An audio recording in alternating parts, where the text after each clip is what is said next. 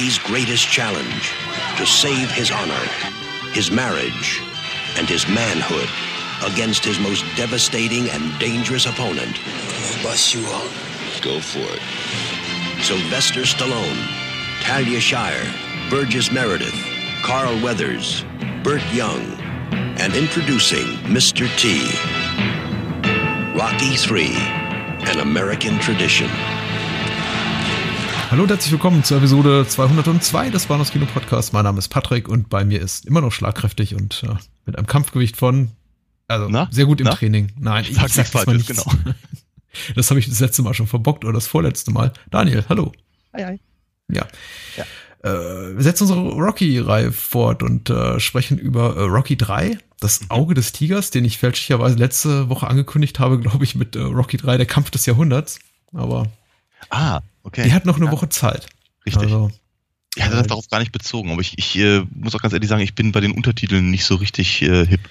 Nein, ich, Mhm. ich glaube auch die wenigsten Rocky-Teile haben überhaupt Untertitel. Mit dem dritten assoziiert man vielleicht noch am ehesten ein wegen des Songs, aber na gut. Mhm.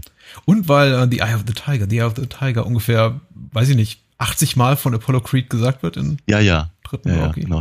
Ja, er, er sagt den Titel des Films Ja, mehrmals. äh, mehrmals. Und äh, dies ist der Film von Sylvester Stallone, zum zweiten Mal für die Rocky-Reihe auf dem Regiestuhl aus dem Jahr 1982 und auch den äh, Titel unseres zweiten Films heute Abend habe ich letzte Woche falsch angeteasert, aber auch nur deswegen, weil der Wikipedia-Eintrag zu Geheimcode Wildgänse von Antonio Margheriti äh, von vorne bis hinten falsch ist. Und Man guckt ja schon mal gerne so im Vorfeld vor dem Podcast, bevor man sich dann vielleicht ein bisschen intensiver beschäftigt mit den Filmen, über die es zu sprechen gilt, äh, in die Wikipedia rein und äh, da war es ziemlich, ziemlich saurer Essig diese Woche, muss ich sagen.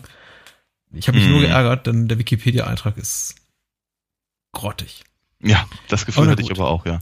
Deswegen hört ihr ja auch uns und äh, liest nicht die Wikipedia. äh, erwähnte ich, ja, von wem der Film ist und äh, produziert von Erwin C. Dietrich mit einer illustren Besetzung, auf die wir gleich noch zu sprechen kommen. Und der Film ist aus dem Jahr 1984, also wieder mal ordentlich das Testosteron geladenes äh, Action-Kino bei uns zum wiederholten Mal. Mal gucken. 80er-lastig. Wurden wir nicht neulich irgendwie als der 80er-Podcast bezeichnet? Jetzt sind wir in den 80ern, das ist richtig. Aber ähm, naja. Äh, Das passiert schon mal. Das passiert schon mal. Ähm, äh, damit kann man ja auch leben. Ist jetzt nicht das Allerschlimmste, nee, es war. Das ist jetzt nicht das Allerschlimmste. Und äh, tatsächlich ist, ich würde sagen, zumindest auf die Rocky-Reihe bezogen, Rocky 3, zumindest nach meinem Geschmack und Verständnis, so der erste Teil der Reihe, der nicht nur de facto aus den 80ern ist, sondern sich auch richtig nach 80ern anfühlt. Nee, ja. Äh, darüber äh, wird sicher gleich einiges zu sagen geben.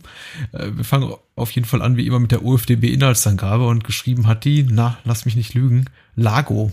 Largo. Largo. Largo. Klaus-Maria Brandauer Ja. oder der andere? Oder wie Schön. der, wie der Dicke von dem Prinzen jetzt sagte beim, beim, äh, wo, wo war das? Beim, beim äh, Dresdner Opernball? Äh, ähm, Reinhard, Reinhard Maria von Brandauer. Ra- Ah, auch sehr hübsch. Ja, ich glaube, ich glaube, er stand auf der Bühne und sollte ihn irgendwie, er sollte eine, eine Laudatio auf ihn halten und sagt, Ja. es ist eine große Ehre, neben Reinhard Maria von Brandauer äh, Von auf, äh, Rilke und ja, hm, ja. auf der Aber, Bühne zu äh, stehen. Ja, ist ja fast, ist ja fast so schön wie, wie, wie Travoltas äh, Idina Menzel-Ansage. Die war auch- Sehr schön. ne? Ja. Okay. Mhm. Nun Hau rein. Lago, Lago schreibt hier, äh, Boxweltmeister Rocky Balboa verteidigt seinen Titel ein ums andere Mal erfolgreich, bis er eines Tages auf den großmäuligen Herausforderer Clubber Lang, gespielt von Mr. T, trifft, der ihn K.O. schlägt. Doch Ex-Weltmeister Apollo Creed bietet ihm die Chance, seinen Titel zurückzuerobern, indem er für ihn als Trainer einspringt. Rocky ist interessiert, tut sich bei den Vorbereitungen aber zunächst sehr schwer. So. Dritter Teil der Rocky-Reihe. Ähm, wiederum, glaube ich, drei Jahre Pause. Äh, das ist so ein zeitlicher Abstand, der sich, glaube ich, dann auch, auch fortsetzt bis zu Teil 4. Und äh, diesmal merkt man auf jeden Fall den zeitlichen Abstand sehr dolle. Äh, Nicht nur, weil der Film äh, drei Jahre offenbar, offensichtlich, eindeutig produziert wurde nach Rocky 2, sondern weil äh, chronologisch innerhalb der Rocky-Reihe äh, fünf Jahre vergangen sind seit dem zweiten Teil. So. Also das ist ja kompliziert, denn äh, der zweite Ja, Teil wurde fünf. zwar 79 produziert, aber spielt ja 77. F fünf? Ja. in der Chronologie der Reihe. Also der mir- zwei, mir Rocky 2 spielt 1977 und Rocky 3 spielt 1982. Ah, Ja. mir ist so, als hätten sie auch drei Jahre gesagt, aber ist egal. Äh, wow, dann, dann, ich glaube, dann ist es ein bisschen wie bei 24, falls du die Serie verfolgt hast, die ja auch Nein. immer ähm, beginnt mit ähm, 18 Monate später, zwei Jahre später, vier Jahre später. Und äh, wer die Reihe, wer die, wer die Serie eben verfolgt hat, konnte sich irgendwie ausrechnen, dass sie sich irgendwann im Jahre 2036 bei der äh, siebten Staffel oder so befinden müssen. Ah ja. Aber passiert eben manchmal. Also Rocky Mhm. sieht auf jeden Fall noch anders aus, muss man sagen. Darauf mit, äh, kann man vielleicht Ja. Auch noch später zu sprechen kommen. Äh, er ist ein Superstar. Mhm. Und äh, das ist ja etwas, was wir so ein bisschen kritisiert haben als äh, ganz, ganz klein bisschen kritisiert haben. Der zweiten, äh, im zweiten Teil als ein bisschen unglaubwürdig, dass Rocky eigentlich nichts aus seinem äh, finanziellen und äh, prestigeträchtigen Erfolg da macht. Mhm. Äh, aber im dritten ist er auf jeden Fall eine ganz andere Hausnummer. Fährt mit äh, fährt mit mit äh, Golfwägelchen über sein eigenes Anwesen, fährt dicke Autos, hat äh, Oh, was ist ein. Firebird oder sowas? ja, Ja. ähm, ja. Und er hat, äh, weiß nicht, hat, hat irgendwie äh, Little, hat Little Lord Fauntleroy als Sohn. Ja. Ja. Lord Fauntleroy. ja, Ja. ja, ja. Der, der, der dreimal kurz in die Kamera winken darf und dann irgendwie aus der, aus der Geschichte gestrichen wird. Ich, ich, ich habe mir so gefragt, meine, wie, wie, wie viele Wochen trainiert Rocky eigentlich in Los Angeles? Und das ist völlig in Ordnung, das Kind da irgendwie in der Zwischenzeit da auf dem Anwesen irgendwie rumhängen zu lassen. Ja, ja. Der hat, der hat nicht mal Alec Guinness, also es ist so.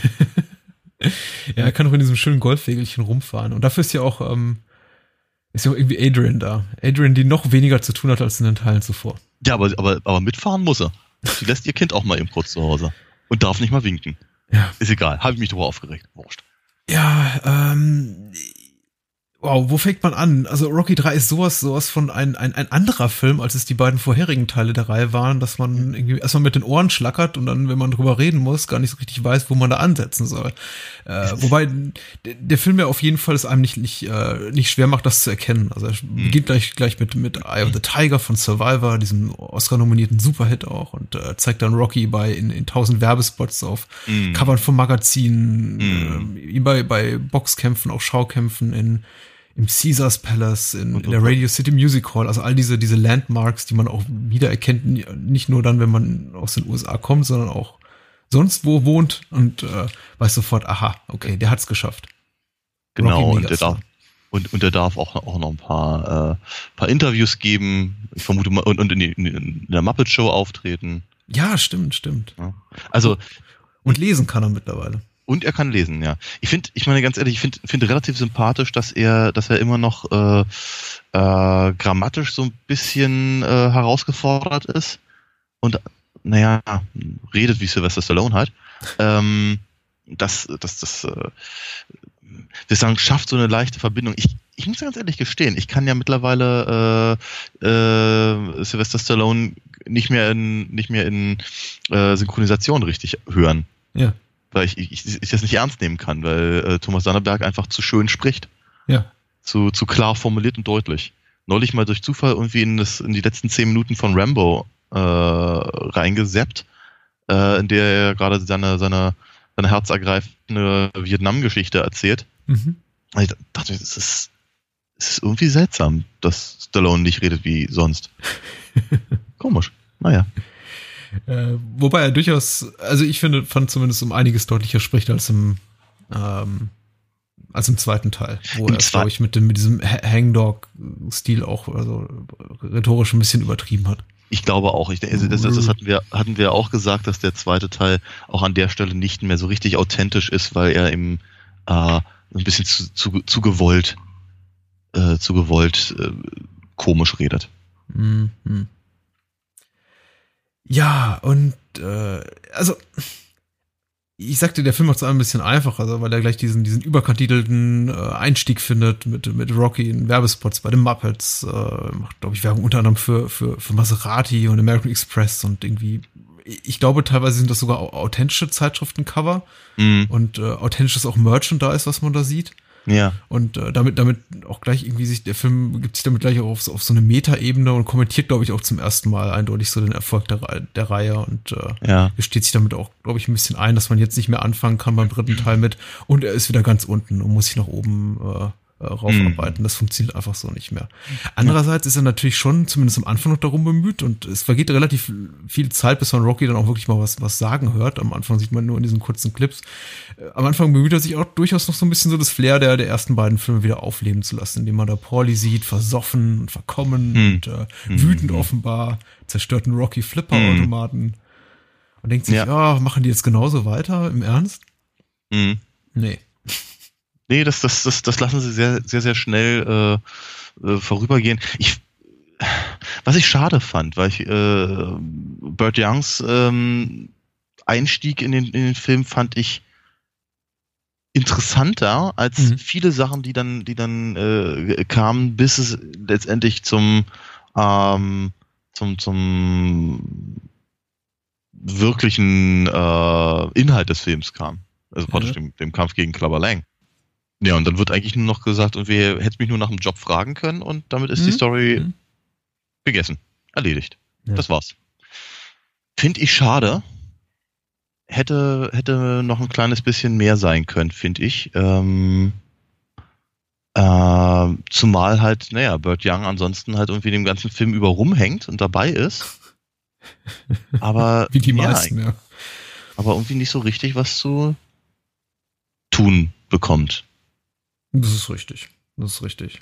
Schade, Also, weil wir, ja, sie, sie, hätten, sie hätten hier halt eine, eine, eine Figur, die zumindest das Potenzial gehabt hätte, sich an der Stelle ein bisschen zu entwickeln. Mhm. Ich fragte mich ein bisschen, ob es jetzt auch der Tatsache geschuldet war, dass wir jetzt die Rocky-Teile alle in relativ ku- kurzer Abfolge hintereinander weggucken, dass ich mich am Anfang erst so ein bisschen arrangieren musste mit dem, mit der neuen Tonalität des Films und der Erzählweise, mit, äh, mit, mit dem, mit dem, mit dem Look von Rocky, der eben auch ein anderer ist und äh, ja, eben der, eben der Tatsache, dass, dass äh, der Film eigentlich alles, alles dran gibt, was so die, die Reihe bisher aufgebaut hat, äh, das, was so das Flair betrifft und die, die Figurenzeichnung. Ich meine, die Figuren sind noch so, ungefähr so vorhanden, wie sie einst mal waren. Äh, vielleicht irgendwie mit Ausnahme ihrer, ihrer, ihrer körperlichen Erscheinung, die deutlich abgewetzter ist, beziehungsweise im Fall von Stallone irgendwie deutlich, äh, ja, wie, wie soll man sagen, athletischer. Er hat eben so einen Hollywood-Körper mittlerweile bekommen. Hm. Äh, aber, aber da, ist eben nicht mehr viel übrig geblieben. Und äh, am Anfang ist es äh, doch, doch relativ ungewöhnt. Denn ich war nicht darauf gefasst. Ich habe den Film jetzt sehr, sehr lange nicht gesehen. Diese, diese Art von ja, Cartoon-Variante klingt ein bisschen böse, aber schon ja eher, eher stereotype Actionfilm-Variante dessen zu sehen, was ich irgendwie in den beiden Teilen zuvor gesehen habe. Was Ja. nicht zwangsläufig schlecht ist. Ich meine, darauf werden wir jetzt gleich zu sprechen kommen, wenn es so ein bisschen auch um die qualitative Einschätzung geht, äh, Einschätzung des Films geht. Aber ich habe mich damit so ein bisschen schwer getan, aber ich, ich glaube spätestens, wenn dann äh, Hulk, äh, Terry Hulk Hogan als, als äh, hier äh, Thunderlips auftritt, Ja. Fing ich an, mich daran zu gewöhnen, auch bis zu einem gewissen Maße anzufreunden mit der Art von Film, die ich da eben sehe und äh, mir dann auch mich dann auch damit äh, äh, zu arrangieren, dass es eben nicht mehr nicht mehr der alte Rocky ist. Ja. Wie geht's dir da? Ein ganz kleines bisschen anders, aber ähnlich. Ähm, ich mag mich eigentlich nicht damit arrangieren. Das ist halt, glaube ich, mein großes Problem. Oh je, Ähm, wirst du es noch schwer haben bei Teil 4, glaube ich. Ich weiß, ich weiß. Ich weiß, ich weiß. Äh, ich erinnere mich vor allem daran, dass ich, glaube ich, mit dem dritten Teil, als ich ihn damals gesehen habe, äh, spontan, glaube ich, besser klarkam als mit, den, mit, dem, mit dem zweiten. Den ersten habe ich ja sehr viel später erst dann gesehen. Mhm. Ähm, weil ich glaube, dass er mehr das war, was ich mir unter einem Rocky-Film vorgestellt habe, bevor ich sie gesehen habe. ja, Und, und äh, ja, ich glaube, dass damit, dass das, äh, das ähm, einfach auch was die äh, was die Tonalität angeht, was die, äh, was die Optik angeht, was einfach auch äh, die ah, zum Beispiel einfach die Menge des, des, des, äh, des Boxens angeht mhm. richtig. Ja. Ja, ist auf jeden Fall sehr, sehr viel actionlastiger. Ich glaube, wir haben drei große, drei, drei große Kampfszenen. Das ist mhm. auf jeden Fall so einfach mal zwei mehr als in jedem der vorherigen Teile.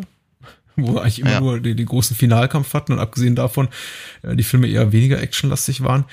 Ähm, ich glaube, mein, meine, meine äh, Warmwerdungsproblemchen, die ganz klein sind mit dem Film, rühren vielleicht auch ein bisschen daher, weil äh, Rocky 3 für mich, ich glaube auch für, für viele Menschen, der, der erste Film der Reihe ist, der so richtig erkennbar in seiner Zeit verankert ist, als ein Produkt irgendwie der, der, der frühen 80er Jahre, dieses, diese Art von, von Action-Kino, die wir eben noch zu sehen bekamen. Eben auch, weil er ja eben schon so diese kommentierende Ebene hat und äh, darauf anspielt, auch auf den, den, den finanziellen Erfolg und den Star-Room von, von Sylvester Stallone und dieses ganze Merchandise zeigt, die, die, die, die Reklame und Gaststars hat, auch was die vorherigen Teile mhm. nicht in dem Sinne hatten. Das waren eben alle Schauspieler. Und klar, Carl Weathers ist auch eine mittelgroße Nummer und ein Burgess Meredith ist ein, ist ein, ist ein großer alter Hollywood-Star und so weiter und so fort. Also es geht nicht darum, dass die, dass sie vorher keine Stars hatten in dem Film, aber sie haben zum ersten Mal so mhm. Gimmick-Stars. Also sowas, sowas ja. wie Hulk, Hogan. Hulk, Hogan. oder der damals kaum bekannte Mr. T, das, das gab's eben nicht.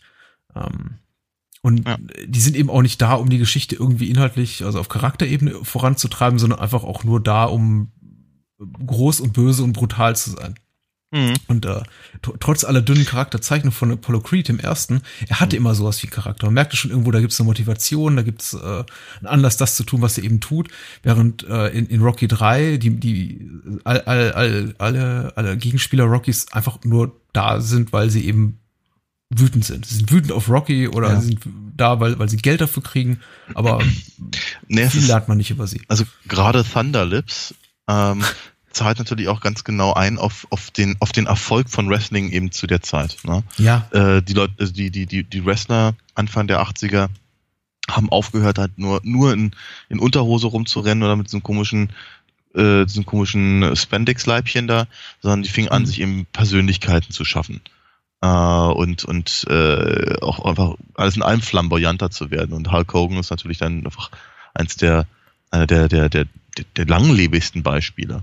Ja, lang, lange bevor, was ich, Figuren wie der Undertaker oder sowas gekommen sind. Ne? Mhm. Und äh, war, war, war, war ein großer, ein großer neuer Markt mit viel Geld und viel, viel Erfolg und, und, und großem Fandom. Ja, denk mal, was ich, keine Ahnung, allein an die ersten fünf bis zehn Minuten von, vom, vom ersten Highlander-Film ja auch zum Beispiel, da wurde es ja. ja, auch, auch genutzt. Ähm, gleichzeitig halt Gut, über, über, über Wrestling an sich könnte man ja sowieso lange mal philosophieren. Dieses, dieses, dieses, sich, sich, diese, diese, diese, diese Superhelden-Seifenopern, die sie da irgendwie fabrizieren, auf, auf die sich irgendwie das Publikum gemeinsam einlässt, als ob es wahr wäre. Und so ja. äh, ist schon, ist schon interessant. Aber äh, genau diesen, diesen, diesen sehr, sehr 80er-lastigen Aspekt nimmt sich halt irgendwie ähm, Rocky 3 eben genau für diesen Gimmick-Auftritt halt dann äh, an. Und, äh, Aber was passt so gut äh, zu, zu Rocky und seine und, und die Verkörperung äh, Rockys durch, durch Stallone in dem Film, weil, weil er Rocky selber ist eine Art, Art Superheld in seinem ganzen ja, Auftreten, ja. In, die, in, der, in, der, in der Heldengeschichte, die er durchleiden muss, in, ja. ja. in, seinem, in, seinem, in seinem Körperbau, den er plötzlich hat, der hat irgendwie nichts mehr, nichts großartig Menschliches mehr hat. Der ist halt nicht mehr so dieser, dieser Schlachteplatten-Typ aus den ersten beiden Teilen, der irgendwie Türsteher sein könnte in irgendeinem äh, schnoddrigen Club. Er ist eben wirklich, äh, ja, eine gestählte, drahtige Erscheinung, die halt, weiß ich nicht, aus sich aus, aus, aus einer Lethargie hervorkämpfen muss, um irgendwie seine, seine Bestimmung zu finden und äh, ja, aber, aber es, aber es den passt Tod seines Mentors, bla bla bla. Aber es passt halt überhaupt nicht zu dem, äh, zu dem Rocky aus dem, aus dem, aus dem ersten Film. Aus dem, ja. Und auch nicht aus, zu dem aus dem zweiten. nee. Also es ist einfach eine, Rocky ist halt eine, eine völlig, eine völlig neue Figur hier an der, an der Stelle. Sie versuchen sie halt thematisch und in irgendeiner Form noch zu verknüpfen. Und ich denke mal, dass das eigentlich ganz gut funktioniert, mhm. weil es wir zumindest auf der auf der Story-Ebene ähm, schon wirkt wie eine äh, einfach eine sehr stringente äh, Fortführung der der der der Geschichte. Mhm. Aber es ist halt es ist halt noch wie, wie, hatte ich, wie hatte ich das neulich gesagt und wie äh, Rocky 2 möchte irgendwie dringend der, der Pate 2 sein? oder so ja. ähnlich. Äh, das ist halt hier ehrlicherweise bei Rocky 3 noch weniger der Fall. Funktioniert halt. Ja. Gar, also eigentlich irgendwie gar nicht mehr, habe ich so das Gefühl. ja, äh, ich denke, wenn, wenn man sich davon löst, was man, was, was, was, was äh, gedanklich löst, was Rocky 1 und 2 sein wollten und auch äh, schafften zu sein, zumindest beim ersten Teil, dann äh, funktioniert ja für mich Rocky 3, um das nochmal so zusammenzufassen, sehr, sehr gut. Also ich, ich hatte, muss ich sagen, sehr, sehr viel Spaß, der auch so äh, graduell wuchs beim, beim Gucken des Films. Wie gesagt, ich hatte wirklich so mit den ersten 20, 30 Minuten kleinere Problemchen, weil ich immer noch so an, an der Tonalität, der Atmosphäre, einfach an dem Stil der ersten beiden Filme hing, mhm. äh, weniger am zweiten, der hauptsächlich versucht, den einfach die, die Magie des ersten Teils nochmal einzufangen und da das ja. Ganze so mittelprächtig macht. Aber ich, natürlich, der erste ist dieses, dieses uh, un, unwiederholbare Meisterwerk des, des 70er Jahre Hollywood-Kinos und uh, Rocky 3 einfach eben völlig was anderes. Ich, bin mir gar nicht so sicher, inwieweit der Film das, das so schlau macht, so, so schlau ist oder Stallone auch so schlau ist, der auch wieder das Drehbuch geschrieben hat, äh, dass er das von Anfang an auch, auch so erkennt und auch irgendwie selber kommentiert, sein, mhm. sein eigener, sein, seinen eigenen beruflichen Werdegang, sein, sein, seinen Status mhm. als Hollywood-Star und so weiter. Ähm, und wie viel da eigentlich dem, dem, dem Zufall geschuldet ist. Und da gibt es eben auch so ein, einige, einige Dinge in dem Film, von dem ich so mhm. weiß, ist das jetzt schlau? Ist das irgendwie ein Kommentar? Dieser ganze auch sehr, sehr unverhohlene Rassismus, den der Film eben abbildet, diese äh, Schwarz-Weiß-Malerei, ja, ja. Zwinker, Zwinker. Ist das jetzt mhm. äh, von, von Stallone so ins Drehbuch gepackt worden, weil er da irgendwie, äh, weiß nicht, menschliche Schwächen und Stereotypen, stereotypes Denken entlarven will? Oder ist es, ist es einfach nur doof? Ist es so doof wie Rocky vielleicht mal war in den ersten beiden Teilen? Ähm, mm, ich habe ich hab ja noch, ein, also zu dem, zu dem Rassismus-Ding habe ich erstmal noch keine, keinen keinen Kommentar, vielleicht später. Mhm. Ähm, aufgefallen ist er mir aber auch wohlgemerkt. Ähm, ich habe so das Gefühl mit dem, was, was den anderen Punkt angeht, ich glaube nicht, dass es, dass das clever ist und ich glaube aber auch nicht, dass es nur Zufall ist. Ich glaube eher, dass es daran liegt, dass, dass Stallone es zu dem Zeitpunkt nicht mehr anders kannte. Ja. Ich, glaube, für, ich glaube, für ihn ist das, aber das ist natürlich auch nur eine, das ist eine reine Spekulation. Ähm, aber für, für mich wirkt es zumindest so, als wäre das äh, als, als würde er im Prinzip in den anderen beiden Teilen auch nur abgebildet haben, was er, was er zu dem Zeitpunkt kannte. Das ist ja, ja. auch nichts Schlimmes. Also ganz im Gegenteil. Wenn er, wenn er, wenn er, wenn er über, über Dinge schreibt, von denen er Ahnung hat, dann, dann nehme ich das gerne hin und an. Mhm. Aber ähm, ich, ich, ich könnte mir was vor, wirklich vorstellen, also wenn du, wenn du irgendwie äh, Jahre hintereinander im Prinzip äh, so hofiert wirst, und eben, was ich, keine Ahnung, mit Kermit den Frosch boxen darfst und sowas, äh, dass das dann eben im Prinzip der, der Normalzustand ist für jemanden, der Erfolg hat. Und ich glaube, nichts anderes äh, lässt er, lässt er eben Rocky, äh, lässt er, lässt er Rocky ähm, durchleben. Ja. Und das macht ja auch mit so, macht ja auch mit den, den Reiz der Reihe aus. Also ich, es gibt ja wenig, wenige Kinoreihen, die erstmal über so eine lange Zeit sich einfach erstrecken. Jetzt, wenn man Creed dazu nimmt, sind es ja fast 40 Jahre. Mhm. Äh, aber es gibt auch ganz wenige Reihen, die in dieser Form, glaube ich, auch sowas sind wie, wie ein wie, wie ein laufender Kommentar zum, zum Star-Status des, des Hauptdarstellers. Denn jeder, jeder mhm. Film spiegelt ja sehr gut wider, an, an welchem Punkt in Stallones Karriere er gerade war. Interessant ist, um jetzt auch mal, um noch mal so ein bisschen auf, auf dieser Metaebene zu bleiben, dass, äh, dass ja im selben Jahr wie Rocky 3 auch, auch äh, First Blood, also der erste Rambo-Teil rauskam, ja. der weder von Stallone inszeniert noch, noch geschrieben wurde. Und der ja einen mhm. völlig anderen Stallone zeigt. Ein Stallone, der sehr, sehr viel näher ist an dem, was, was er in Rocky 1 und 2 gemacht hat. Ja. Nämlich ich habe, äh, weiß nicht, eher, ich, ich tue mich schwer mit dem Begriff, aber ich möchte hier mal eher als, also als Loser-Typ oder zumindest als, als, als, als gescheiterte Existenz bezeichnen. Oh ja, ja, das geht. Ja. Äh, zu, zumindest im, im ersten Rambo-Teil. Äh, in den späteren dann weniger. Als die dann eher in Richtung als, Rocky 3 und 4. Ich wollte gerade sagen, als, als Stallone dann selber wieder Hand anlegen durfte. Ja, und, genau.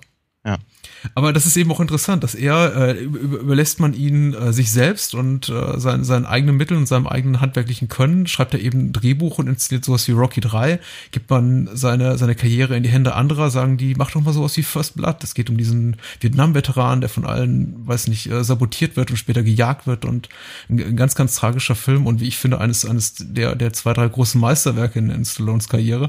Oh ja. Und äh, parallel dazu fast dreht er eben sowas wie, wie Rocky 3, der auf jeden Fall mehr so in Richtung geht, cartoonhaftes Action-Kino der, der frühen 80er, wie es eben gerade aufkam. Mhm. Mhm. Und, äh, Und auch eben Erfolg hatte dabei natürlich. ja, ja, ja. enorm. Ja. Das, äh, da- das muss man sich auch vielleicht nochmal noch mal bewusst machen. Der Film war, äh, ich glaube, mit, mit, mit einer Viertelmilliarde Einspielergebnis weltweit Dollar. Äh, das waren damals noch, äh, also ein, Spiel, also äh, kohletechnisch äh, Größenordnung, die hat kaum ein Film erreicht.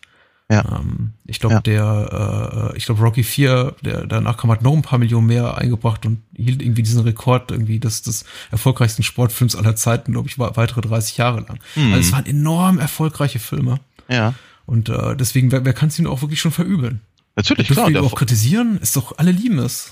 ja, ne, der, der Erfolg gibt auf jeden Fall recht. Ja, das ist Ja. wahr. Ja. Äh, sch- scheint, scheint einen Nerv getroffen zu haben damals. Hm. Hm. Äh, äh, anschließend an, das, was ich vorhin vielleicht sagte, dass äh, Rocky, Rocky 3 im Gegensatz zu Rocky 1 und vielleicht zu Rocky 1 eben nicht, nicht diese Zeitlosigkeit hat, äh, sollte man vielleicht auch dazu sagen, wir hatten ja irgendwie vor, kurz schon über Hulk Hogan geredet und der, diese au- aufkommende Popularität der, der, des, des, des, des Federal Wrestling oder wie, wie heißt diese Federation? Oder hieß sie damals Ähm, schon so? Es, ich, ja, pf, das ist bei Hulk Hogan schwer zu sagen. Der hat öfter mal die, die, hat die, hat die Verbände öfter mal gewechselt. Es gibt den WWF, WW, EWE E hieß er dann später. ja, genau, ja. Ja, also, keine Ahnung.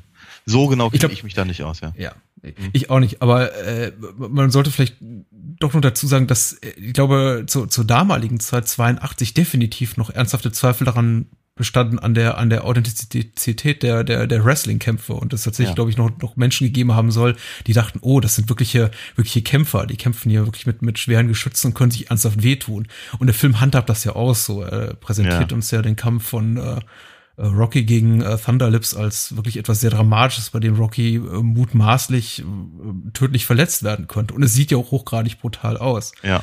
Und Äh, Thunderlips selber sagt, eben- Thunderlips selber sagt ja auch irgendwie, du glaubst, dass das alles abgesprochen sei. Ha, ha, ha. Und dann wirft er ihn aus dem Ja. Ring. Ja.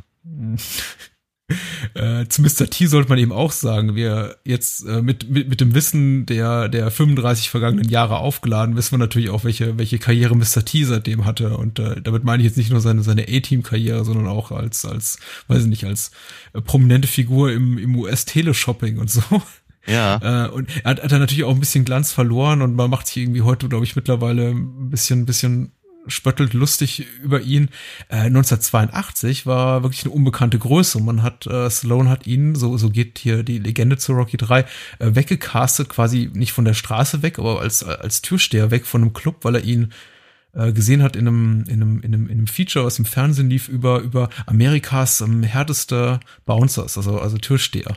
Und äh, der war wirklich eine schmierige Gestalt. Und Mr. T sagte ja auch, hat dann irgendwie zum damaligen Zeitpunkt auch Interviews gegeben, wie, äh, ihr wisst gar nicht, wie viele Leute ich schon umgebracht habe. Und so beiläufig solche Sachen fallen lassen. Ja. Also ähm, er ist wirklich der, der Inbegriff, also die, die, der Verkörperung des, des, des Angry Black Man, Mhm.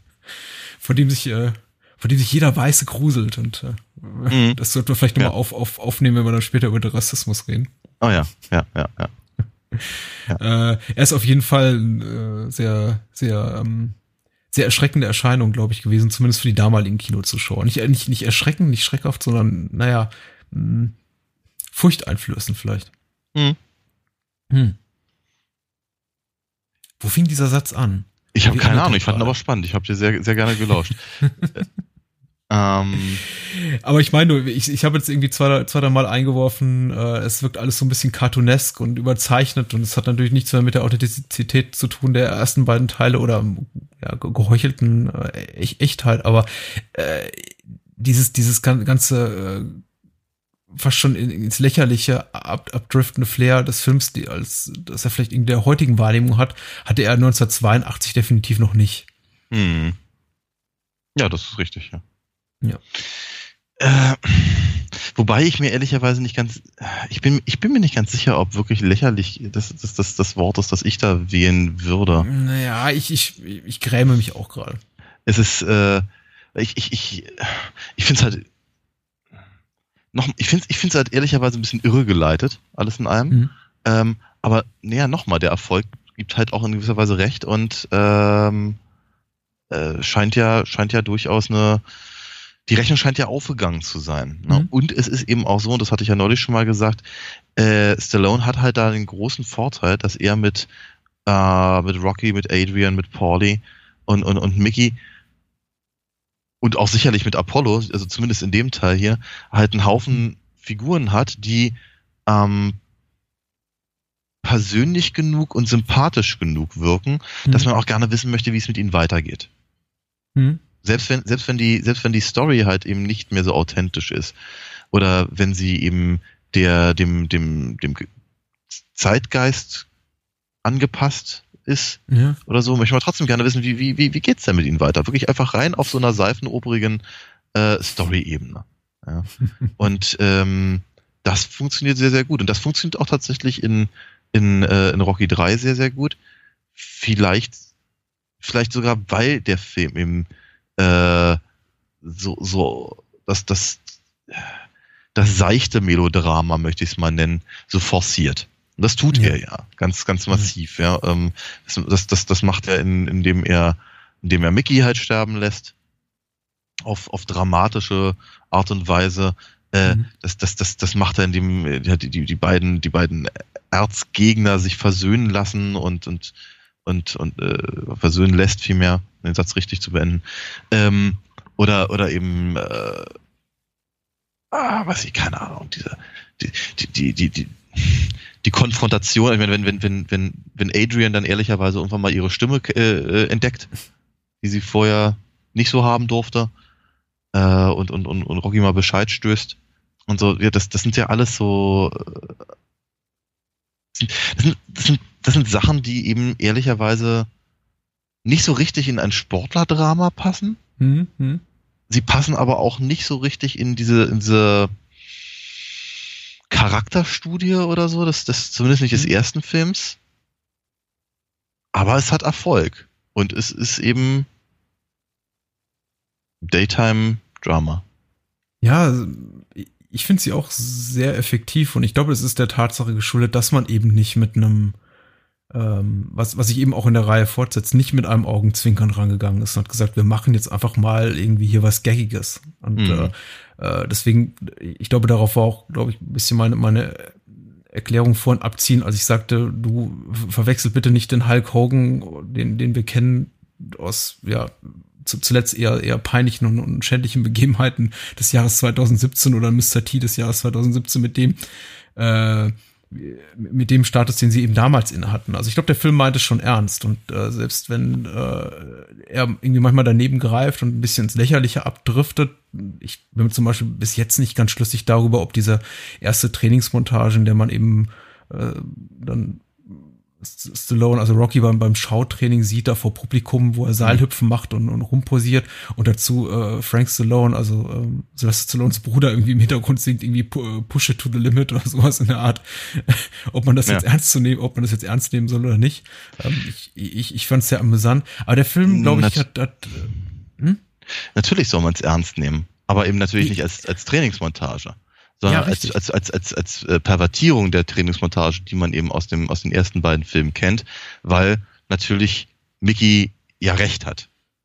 Ja, ja. Weil er, weil er den, den, den, den, den Zirkus äh, eben gar nicht, gar nicht gut heißt und letztendlich auch ins Gras beißen muss, mehr oder weniger deswegen. Und, äh, und Apollo ja das dann eben auf die, im Prinzip auf die, auf die Basis zurückführt, auf der ja Mickeys Training auch immer funktioniert hat. Ja. Also von daher soll man das halt durchaus ernst nehmen, aber man soll halt im Prinzip genauso den Kopf schütteln wie, wie, wie, wie Mickey über die, äh, über dieses alberne Schaut. Ja, ja, klar. Also der, der, der Humor des Films in solchen Szenen äh, wächst daraus, dass der Film offensichtlich vielleicht bewusst auch in seiner in der, in der Darstellung der Ereignisse über sein Ziel hinausschießt. Dabei tut das eben niemals in so einer ironisch oder oder Nein. zynisch kommentierenden Art und Weise, dass er sagt, Richtig. guck mal, wie guck mal, wie lächerlich diese Reihe geworden ist. Guck mal, Rocky ist Rocky ist so, so, so ein blöder geleckter Hipster und äh, guck dir sein irgendwie seinen Schnöselsohn an. Ich denke, alles, was wir sehen, auch wenn es eben amüsant ist, es ist es ist amüsant, äh, Rocky mit seinem Sohn, dem, dem kleinen Lord da in einem in diesem Wägelchen über sein Anwesen fahren zu sehen, einfach weil wir den Rocky aus den vorherigen Teilen noch so, noch so frischen Erinnerungen haben. Aber er ist eben niemals mhm. ähm, äh, bewusst gehässig gegenüber äh, seinen Figuren. Und deswegen funktionieren eben auch diese, diese tragischen Momente, die du gerade angesprochen hast, so, so wunderbar. Auch, auch wenn vorher vieles eben cartoonhaft wirkt. Und ich finde es wirklich auch, auch gut, dass der letzte Moment zwischen Mickey und Rocky äh, ein solcher ist, in dem, in dem Rocky ihn anlügt. Und mhm. er damit quasi äh, Mickey, Mickey ins, in, ins Jenseits schickt. Ähm, finde ich, äh, mhm. finde find ich einen wahnsinnig guten äh, Drehbucheinfall an, an, an der Stelle. Ja. Äh, auch um, um Rocky so diese, diesen, diesen, diesen oberflächlichen Glanz zu nehmen, zu rauben, den er eben zu diesem äh, Zeitpunkt hat, äh, indem er eben ja. bis kurz zuvor noch, noch als unbesiegbarer, strahlender mhm. Held dargestellt wird. Finde ich ja. doch sehr schön. Ja. Ähm. Ja, ja, ab und, ab und an, ab und an blitzt das mal so raus, hm? dass äh, zu, se selbst wenn Stallone tatsächlich vielleicht vergessen hat, an an welchem Punkt er vielleicht selber war, als er den ersten, äh, das erste Drehbuch geschrieben hat, äh, merkt man aber doch deutlich, dass er, ähm, dass er seine, dass, dass seine, seine Figuren sind ihm wahnsinnig wichtig. Mhm. Ja, es ist, ich, ich, ich würde sogar so, weit gehen und sagen, vom, ich könnte mir vorstellen, dass es, dass es nicht nur halt für, für den Drehbucheinfall und für, für, für Rocky halt irgendwie wichtig war, seinen, seinen alten Trainer zufrieden, aber angelogen halt gehen zu lassen, äh, sondern vermutlich Stallone selber auch. Mhm. Weil ich habe ich hab, ich hab wirklich so das Gefühl, dass ihm seine Figuren sehr am Herzen sind. Was machen wir mit dem, mit dem, äh, wie, wie es hier, glaube ich, irgendwie beim, beim katholischen Filmdienst genannt wird, irgendwie unverhohlenen Rassismus, den der Film zur, zur Schau stellt? Ich bin äh, beim Namen. Also es ist, ähm, es ist schon, ich meine, es siehst, du ihn, siehst du ihn als problematisch? Im Sinne von da, da im ähm, Sinne von, das verdirbt mir aktiv den Spaß am, am Filmgenuss. Nein, so, so, so, so nicht, aber ich finde ihn mhm. deutlicher als auch wiederum äh, in, den, in den anderen beiden Teilen, weil die Tatsache, dass ähm, Apollo im Schwarz ist, habe ich nicht als, als problematisch empfunden. Wir hatten uns darüber kurz unterhalten, ne, so als, als du, als du meintest, irgendwie, äh, der, weiß ich, wie du nanntest, glaube ich, Schwarzer Prinz oder so ähnlich. Hattest du, ja, glaube ich, äh, genannt. zumindest im ersten Teil, ja. Oder so, ja, genau. Und ähm, das, das, das hat er auch ganz, ganz ohne Zweifel. Äh, und das hat Klapperlängen nicht. Aber es ist natürlich, ich meine ganz ehrlich, im, im, im Boxsport gerade der, der, der, der 70er hatte man eben auch natürlich sehr, sehr viele schwarze ähm, ähm, Sportler. Nicht zuletzt natürlich Muhammad Ali, auf dem der ganze, auf dem das Ganze ja in gewisser Weise zumindest basiert. Also es ist schon, es ist schon, mhm. es ist schon, es ist schon klar in irgendeiner Form, dass eben ähm, dass äh, Apollo halt für eine, eine, eine eine, eine, eine, eine, eine, bestimmte, eine bestimmte Art von Sportler in einer bestimmten Zeit steht. Und mhm. ähm, mh, ich habe bei Clubber Lang eben das Gefühl, dass sie ihm, weil sie ihn vielleicht so unsympathisch gemacht haben, das eben einfach noch eine ganz andere Konnotation bekommt. Ja, also wenn er, wenn er, wenn er äh, Rocky da anpöbelt und äh, äh, Adrian äh, ähm, an, anbietet, ihr es mal richtig zu besorgen, ja. das ist schon, das ist schon ganz schön haarig, möchte ich sagen. Also da, mh, mm, da das, das, das stößt mir saurer auf als Apollo in seinen guten Anzügen. Naja. Äh, ich glaube, die, ich glaube, die, die, das größte Problem sind zum einen solche Momente, in dem offensichtlich mit, mit, mit der weißen Angst vor dem, vor dem schwarzen Mann gespielt wird und ob solche Stereotype bedient werden, auch, auch äh, äh, Pauli darf den einen oder anderen gehässigen Spruch bringen und sagt irgendwie hier, ja, Rocky, du kannst du nicht zu, zu, zu Dschungelmusik rumtanzen und äh, diese, diese mm. ganzen Sachen. Einfach nur so die, einfach auch die, die, die Tatsache allein, dass Rocky quasi in diese, diese schwarze Boxer-Unterwelt eingeführt werden muss, um äh, von, von Apollo Creed, um sein, sein Mojo wiederzufinden. Also mm. ähm, eben, ich glaube, Mickey nennt es einmal nennt es, nennt es civilized. Also äh, mm. er sagt irgendwie quasi, Rocky hat seine, seine, seine, seine Kampfstärke verloren, in dem Moment, in dem er eben sich hat, hat zivilisieren lassen. Jetzt muss er sich quasi vom schwarzen Mann wieder zurückführen lassen in die, ja, ja. In, die in die Wildnis, in die, mhm. in die mhm. metaphorische. Und das mhm. macht natürlich irgendwie alles so ein bisschen problematisch. Also erstmal überhaupt die, die Darstellung der, der, der, der Welt der eben nicht Weißen und äh, dagegen eben Rocky, der sich darin zurechtfinden muss und äh, die Charaktere um ihn herum das kommentieren. Das Problem mit Clubber Lang explizit ist natürlich, dass er, das hatten wir vorhin bereits angeschnitten, keine für uns nachvollziehbare Motivation hat. Also wir haben es ja, glaube ich, auch als positiv bewertet, dass im, im ersten Teil zum Beispiel die Tatsache, dass Apollo Creed eben schwarz ist, bis auf, sagen wir mal, so die ganzen Marketing-Aspekte dahinter steht. Auch für Apollo Creed, der ja sagt, das macht sich doch toll hier, ein Schwarzer gegen irgendwie Italo-Amerikaner, äh, keine mhm. große Rolle spielt. Ja. Äh, es geht nicht darum, denn irgendwie welche Feindbilder zu besiegen oder äh, mhm. irgendwie Überlegenheiten im Boxkampf herauszuarbeiten und äh, wer ist der größte, mhm. stärkere, was weiß ich.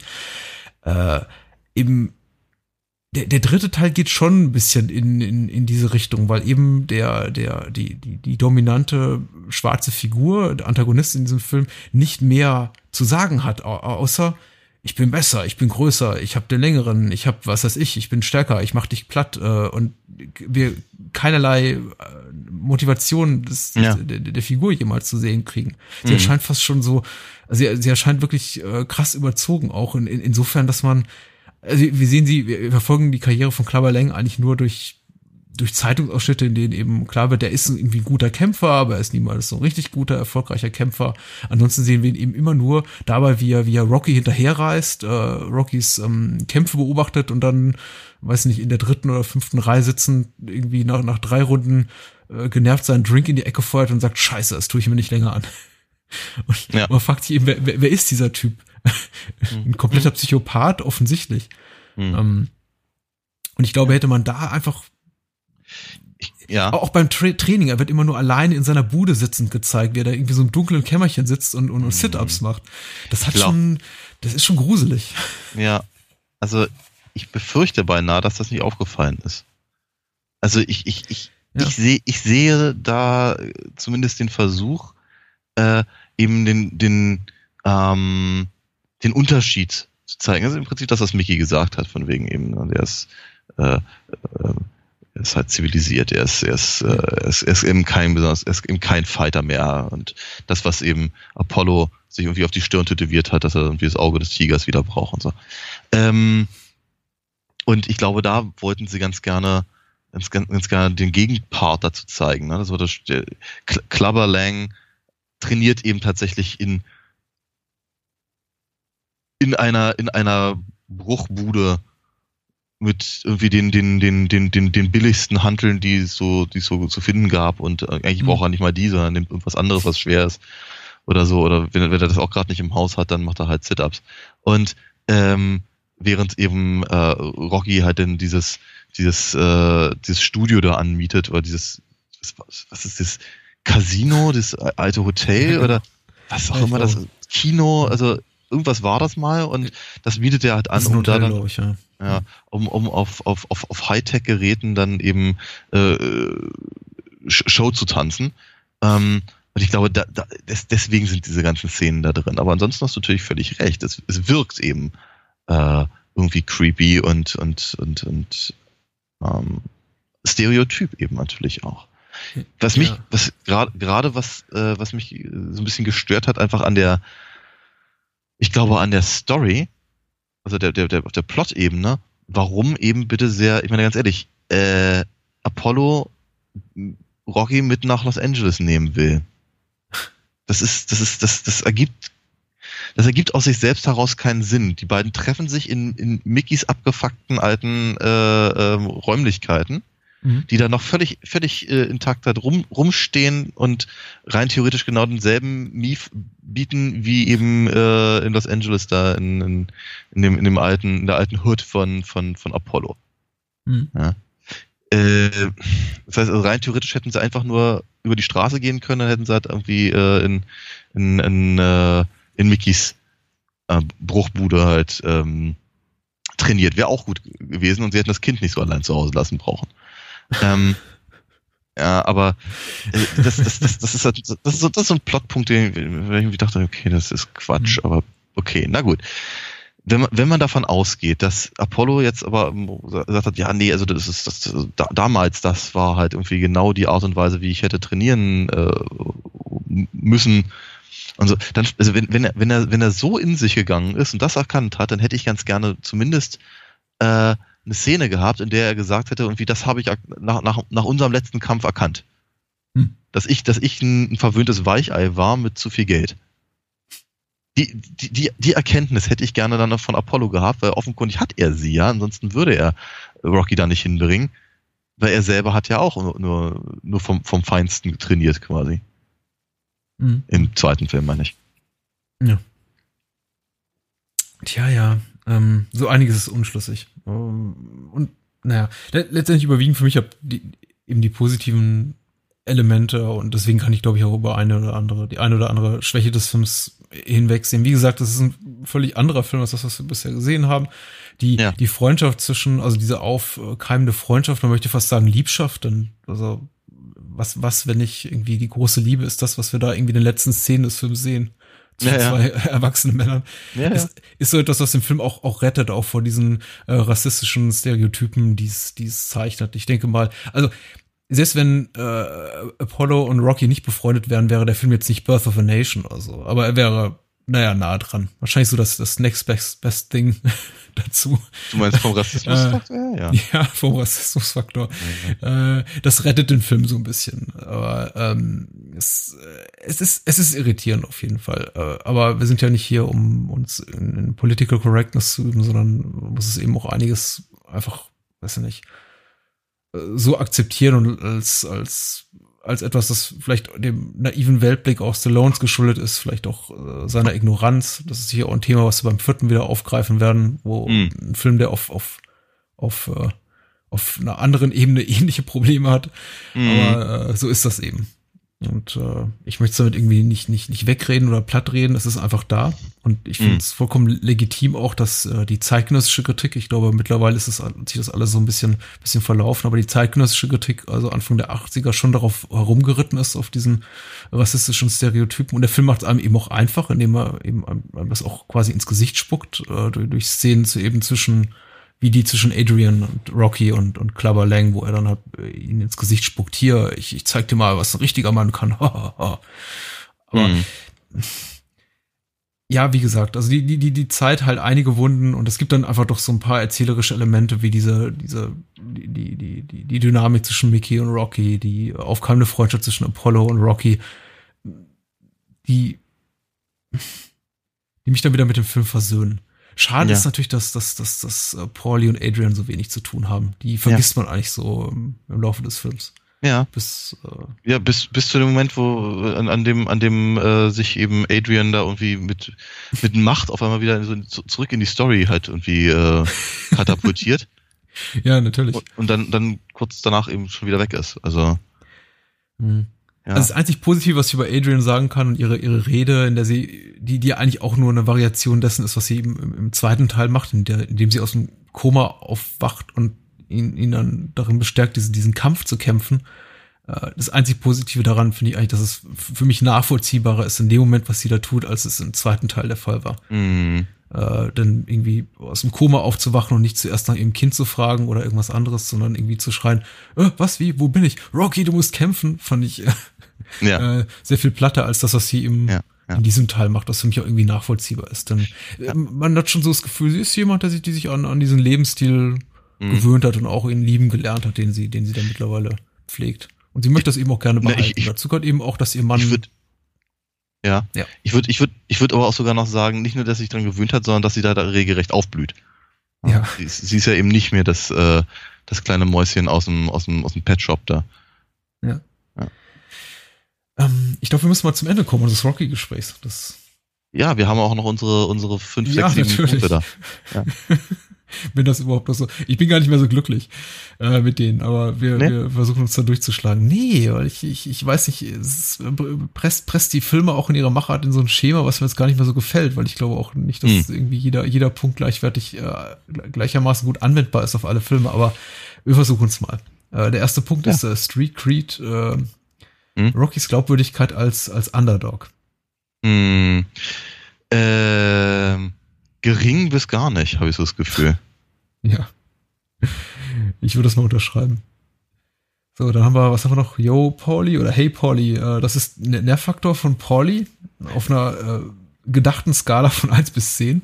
Hm. Ich fand den anfangs recht hoch, dann nicht mehr vorhanden. Aber ich muss sagen, aufgrund ein, zwei sehr, sehr uncoole Aussagen von Pauli über, sagen wir mal, die, die, die, die schwarze Boxer-Szene, da kann man Mhm. eigentlich sein Verhalten in, dieser, in diesem Teil hier nicht wirklich gut finden. Also sage ich mal, sein Nervfaktor ist eher hoch.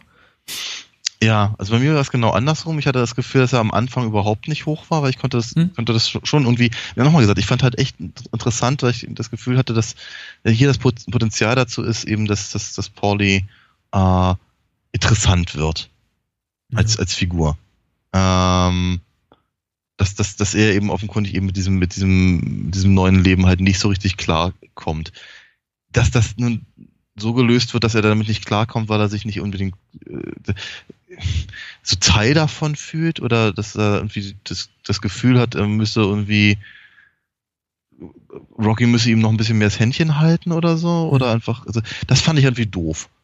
Also ich, hätte es irgendwie besser gefunden, wenn er, was ich, keine Ahnung, das Gefühl hätte, gehabt hätte, irgendwie so als Freund irgendwie auf der Strecke geblieben zu sein oder so oder ach, was weiß ich, keine Ahnung. Also ir- ir- irgendwas anderes und das, was dann eben vielleicht dazu geführt hätte, dass er dann eben sich mit dem, mit dem, äh, mit, mit keine Ahnung, auf, auf, auf die Seite von Klapper Lang schlägt oder irgendwas in der Richtung, was die Sache irgendwie einfach interessanter gemacht hätte.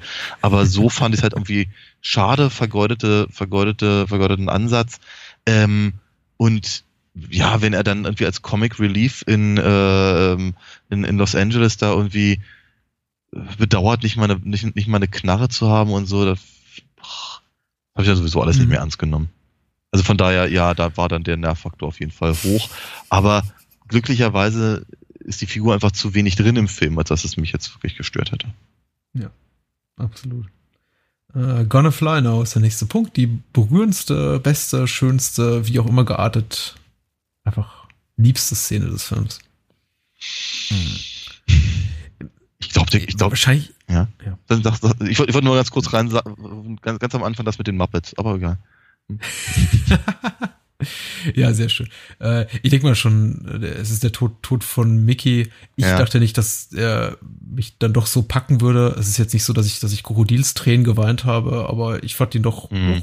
einigermaßen packend, was überraschend wird, weil der Film ja eigentlich ab einem relativ frühen Zeitpunkt schon darauf hinarbeitet. natürlich. Also, äh, Ja, ja. Und, und Mickey sich schon ungefähr gefühlte 40 Mal an die Brust packt, wenn Mhm. äh, Rocky gegen äh, Thunderlips kämpft. Äh, Ja, eigentlich auch weißt, du, das Also- wird keine, keine halbe Stunde mehr dauern, dann ist es vorbei. Ja, ja, ja, ja. Das merkt man, glaube ich, schon sehr, sehr deutlich. Ähm, fand ich auch, ich fand auch hier, wie, wie, wie, wie so häufig in den, in den emotionalen Szenen bisher in der Rocky-Reihe, ich fand es immer fand's ein ganz kleines bisschen zu viel. Also, hätt- hätten sie halt an einem, an einem bestimmten Punkt halt früher Schluss gemacht. Ich hätte zum Beispiel, ich hätte einfach, ich hätte, ich hätte Rocky jetzt nicht mehr brüllen bra- haben brauchen. Das war, das war mir too, too much, tatsächlich. Ähm, ansonsten, äh, durchaus, ähm, viele, viele Sachen mit, ähm, mit Mickey haben mir gut gefallen. Also auch, was ich, wenn er da seine Sachen packt und so. Oder Mhm. wenn er, wenn er, äh, wenn er, wenn er eben äh, quasi seinen, seinen, seinen Rücktritt ankündigt, weil, weil äh, Clubber eben da äh, Rocky provoziert und so. Da, also waren, waren, schon, waren schon ein paar sehr, sehr schöne Szenen dabei. Ich glaube tatsächlich, aus irgendeinem merkwürdigen Grunde, die Szene, bei der ich am meisten aufgehorcht habe, ist eben die mit, äh, mit Adrian am Strand Mhm. da, das, das hatte mich gewundert, weil ich mich gewisserweise da schon gewisser, äh, ein bisschen, ein bisschen manipuliert fühlte. Aber ähm, dennoch funktioniert sie ganz gut. Und äh, Burgess Meredith sieht wirklich aus, als wäre er gerade im Tod von der Schippe gesprungen. Ich war relativ erstaunt darüber zu lesen, dass er nach den Dreharbeiten noch 15, 16 Jahre gelebt hat. Ach was. Also, Okay. er sieht wirklich, äh, er sieht nicht mehr so richtig frisch aus. Also, Ja. Aber gut. Hm. Äh, vorletzte Kategorie ist, ist Warm-up, die Trainingsmontage. Derer gibt es zwei. Eine in diesem, in diesem Hotelfoyer ähnlichen Dingsbums und das äh, und, und gegen Ende des Films die richtige. Ja. Und ich denke mal, wir reden von der zweiten. ja, ja, ich denke auch. Die erste ist natürlich Quatsch. Ähm, hat mich nicht so beeindruckt. Ja, geht so, ne? Ja. Äh, Ser Serienmittelmaß, würde ich auch sagen. Aber ja, ja. Ich, also ich fand eher die Zwischenschnitte auf, auf uh, Clubber Lang und eben sein, sein Training interessant. Äh, damit möchte ich nicht sagen gut oder irgendwie berauschend, weil das ist es nicht. Aber irgendwie ihn zu sehen beim, beim Training fand ich zumindest ähm, interessanter als äh, Rocky zu sehen, bei dem, was er eigentlich macht, was relativ mhm. vorhersehbar ist. Aber mhm. irgendwie jemand wie Mr. T, mit dem wir heute gut 30, 35 Jahre später ein völlig anderes Image verbinden, von dem mhm. ein völlig anderes Bild haben, zu sehen, wie er irgendwie in dieser gefühlt fünf Quadratmeter großen Wohnung sitzt und äh, dunkle Wohnung sitzt, Bruchbude und da Sit-Ups macht, war mhm. ja spannend, mal was anderes. Uh, that's how winning is done. Uh, der, die Qualität des Schlusskampfs, der ja sehr lang ist. Mm. Und einige Runden auch zeigt, die gefühlt zehn Minuten dauern. Aber es sind ja. letztendlich auch nur 20 oder 25 dann mm. insgesamt. Mm. mm. Okay. Also ich, ich, ist schon spannend. Muss man, muss ja. man ja mal ganz ehrlich sagen. Es ist, es ist schon durchaus äh, spannend und gut, gut inszeniert und so. Ähm, Im Prinzip ist es aber, ja, es ist halt wieder genau das, genau dasselbe Ding, wie das, das halt, äh, ja, keine Ahnung, dass man das, das, das, das, äh, dass man halt im Prinzip mit jedem Schlag von Rocky halt irgendwie mitjubeln soll. Ja. Es hat, es hat, es hat eine gute ich glaube auch für die, für die Reihe sehr, sehr, sehr wichtige, weil, weil es nicht eine, eine Weiterentwicklung ist der Figur, eben so eine psychologische Komponente, die eben Rocky bisher nicht hatte. Dieses ganze Einschüchternde und dass er derjenige ist, der den ersten Schlag macht, das macht er eben auch schon im ersten Kampf gegen Clubberlang.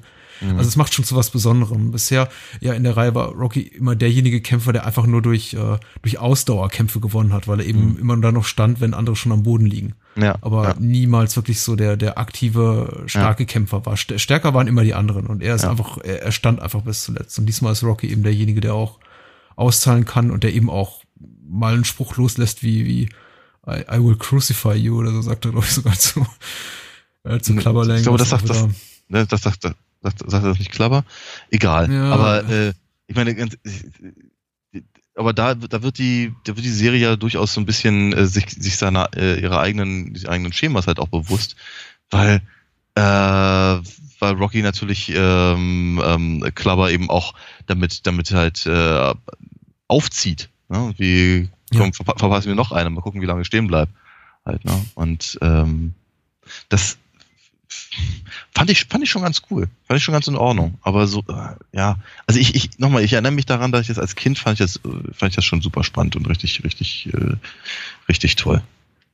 Ja.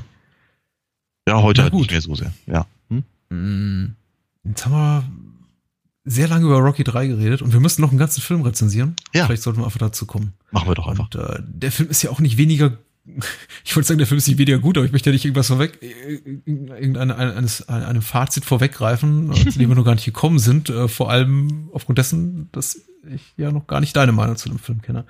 Auf jeden Fall haben wir uns entschieden, auch um unserem Hörer Eckart einen äh, kleinen Gefallen zu tun, auch mal dazu entschieden, wieder über einen Söldnerfilm zu reden, was wir lange nicht gemacht haben. Ein mhm. vernachlässigtes Subgenre in unserem Podcast und wir ja. sprechen über Geheimcode Wildgänse von äh, Antonio Margheriti, äh, unter dem Pseudonym Anthony M. Dawson äh, verfilmte er diesen Stoff und produzierte das ganze äh, Schmuddelkönig Erwin C. Dietrich.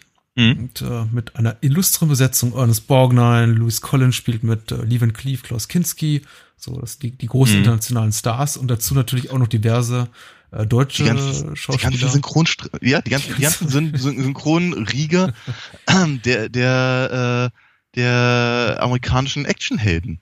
Ne? Ja. Ob es eben Thomas, Danneberg ist, ob es ähm, Manfred Lehmann ist in einer sehr, sehr prominenten Rolle und oder, oder Frank Glaubrecht, äh, Wolfgang Pampel, dann haben wir ja noch Hartmut Neugebauer.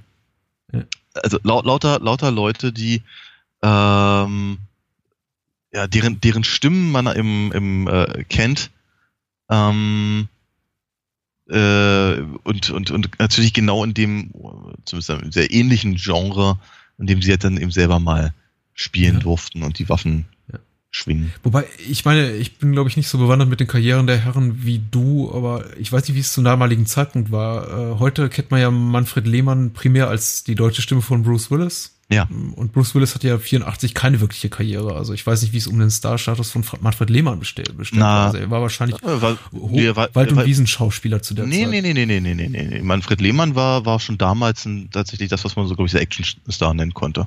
Mhm. Ja, also der hatte, also in, ob, glaube ich, wirklich von, von, weiß nicht, von, Ich kenne aus ein paar Didi-Filmen. ja, aber er hatte, die waren auch etwa zu der Zeit, wo gemerkt. Ne? Mhm. Und da aber er hat immer, immer, immer Schlägertypen gespielt. Und glaube ich, zwischen, Ja, zwischen. Soko 5113 äh, oder und, und, und der alte Derek Tatort, wie die gesamte, die gesamte ähm, Vorabendlandschaft irgendwie be, äh, ähm, bespielt. Und ähm, keine Ahnung, was er wirklich an Filmen gemacht hat, aber ähm, also Manfred Lehmann war äh, zumindest vom Gesicht her und auch durchaus von seiner Stimme her schon eine echte Größe. Meistens Gesicht aber eben tatsächlich in so einem, in seinem, in, mehr, mehr eben in so einem, in so einem schmierigen Schlägertyp äh, Ding, glaube ich. Ich glaube, das, das darauf Genau war so festgelegt, ja. Ja. Lass uns kurz einen Blick, wobei kurz ist hier relativ, denn die Inhaltsangabe bei der UFDB ist leider relativ lang, auf äh, selbige werfen. Von Brezelburger. Brezelburger schreibt hier bei der UFDB über Geheimcode Wildgänse Wesley, äh, gespielt von Lewis Collins. Ähm, äh, ich glaube, der Hauptdarsteller aus die Profis, oder? Ist das? Ist, ja, meine Ja? ich doch. Ja. Aber lange MI5? Zeit am Ende der Serie. Bitte? Äh, MI5 hieß das nicht so? Hm.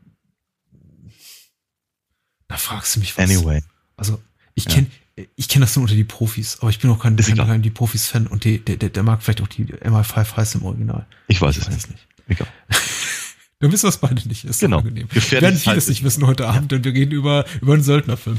Richtig. Ähm, äh, jedenfalls be- befehligt er als Wesley eine Einheit freischaffender Söldner, die sich auf besonders gefährliche Einsätze spezialisiert hat, weshalb, auf die weshalb auch die Trainingsmethoden wenig zimperlich ausfallen. Wegen seiner Härte rumort es innerhalb der Mannschaft. Aber Wesley kann sich bei der Auswahl seiner Männer keine Schwächen und Disziplinlosigkeiten leisten. Wie notwendig diese Perfektion ist, erweist sich, als Wesley von Fletcher, gespielt von Ernest Borgnine und Charlton, Klaus Kinski, in Hongkong empfangen wird, die ihn und seine Männer beauftragen, ein Drogencamp zu zerstören, das sich inmitten eines von Militärdiktatur und Guerilla umkämpften Gebiets befindet. Was für ein Satz. Den US-Amerikaner Fletcher motivieren persönliche Gründe, aber die Rolle Charltons bleibt im Ungewissen. Schon in Hongkong entkommt Wesley nur knapp seinen Verfolgern. Ein kleiner Vorgeschmack auf das, was ihn im asiatischen Dschungel erwartet. Also dieser, dieser asiatische Dschungel ist auch sehr schön. ähm, Vager kann man es auch nicht sagen. Asien ist ja relativ klein, muss man dazu sagen.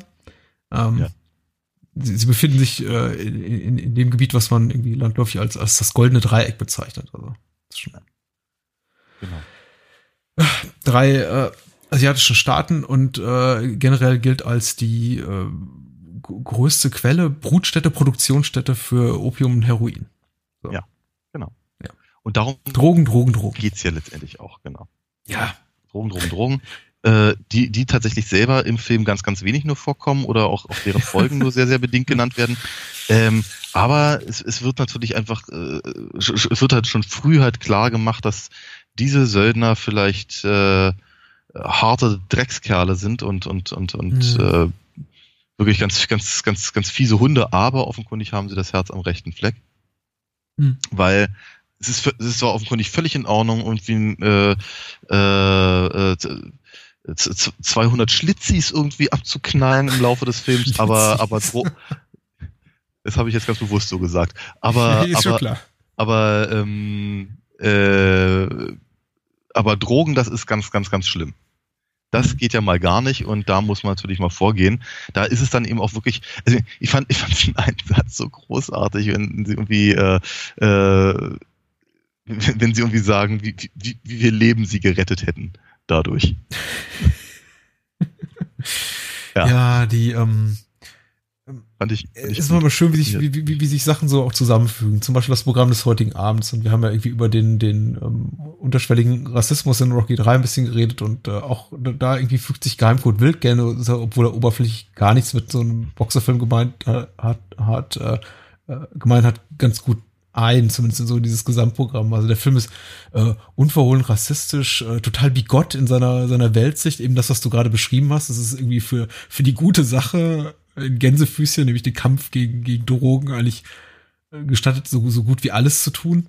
Ähm, jede Unmenschlichkeit.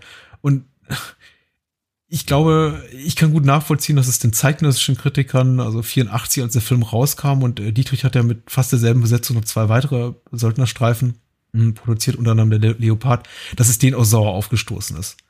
Dass sowas natürlich äh, so, so ein Schmutz im Fahrwasser von äh, die Wildgänse kommen, was eine relativ prestigeträchtige Produktion war, nicht gerade mit, mit ähm, Bewunderung angesehen wurde. Mm. Mm. Ja. Ja, das ist, so, so, so kann man das mal irgendwie ganz vorsichtig umschreiben. Ich selber war erstaunt, wie gut dieser Film ist. Mir ja? hat, also ich, wirklich genauso wie ich das sage. Ich habe den gesehen vor vielen, vielen, vielen, vielen, vielen Jahren. Äh, ich kann mich nicht mehr erinnern, in welchem Zusammenhang. Ich glaube, dass irgendwie äh, Wildgänse 1 und Wildgänse 2 irgendwie auf, keine Ahnung, Sat 1 liefen oder sowas. Und dann haben sie den irgendwie äh, zu, zu, zur gleichen Sendezeit eine Woche später oder sowas gezeigt, sodass man irgendwie das Gefühl hatte, die gehören zusammen. Und ich weiß noch, ich war hoch enttäuscht darüber, dass die eben, naja, definitiv nicht zusammenhängen und eben offenkundig auch einen etwas anderen Produktionsstandard äh, hatten. Und all das äh, fand, ich, fand ich damals irgendwie doof. Und ich hatte mich eigentlich ehrlicherweise so ein bisschen dran erinnert, dass der ganze Film äh, ja, sagen wir mal, eher so ein, eher so ein, mh, hm, so ein Kuriosum irgendwie darstellt. Ja, eben einfach, wie gesagt, was ich, was ich vorhin meinte, wie die ganzen, die ganzen Actionfilm-Synchronisateure, die dann eben selber halt mal die, die Flinten schwingen dürfen und so.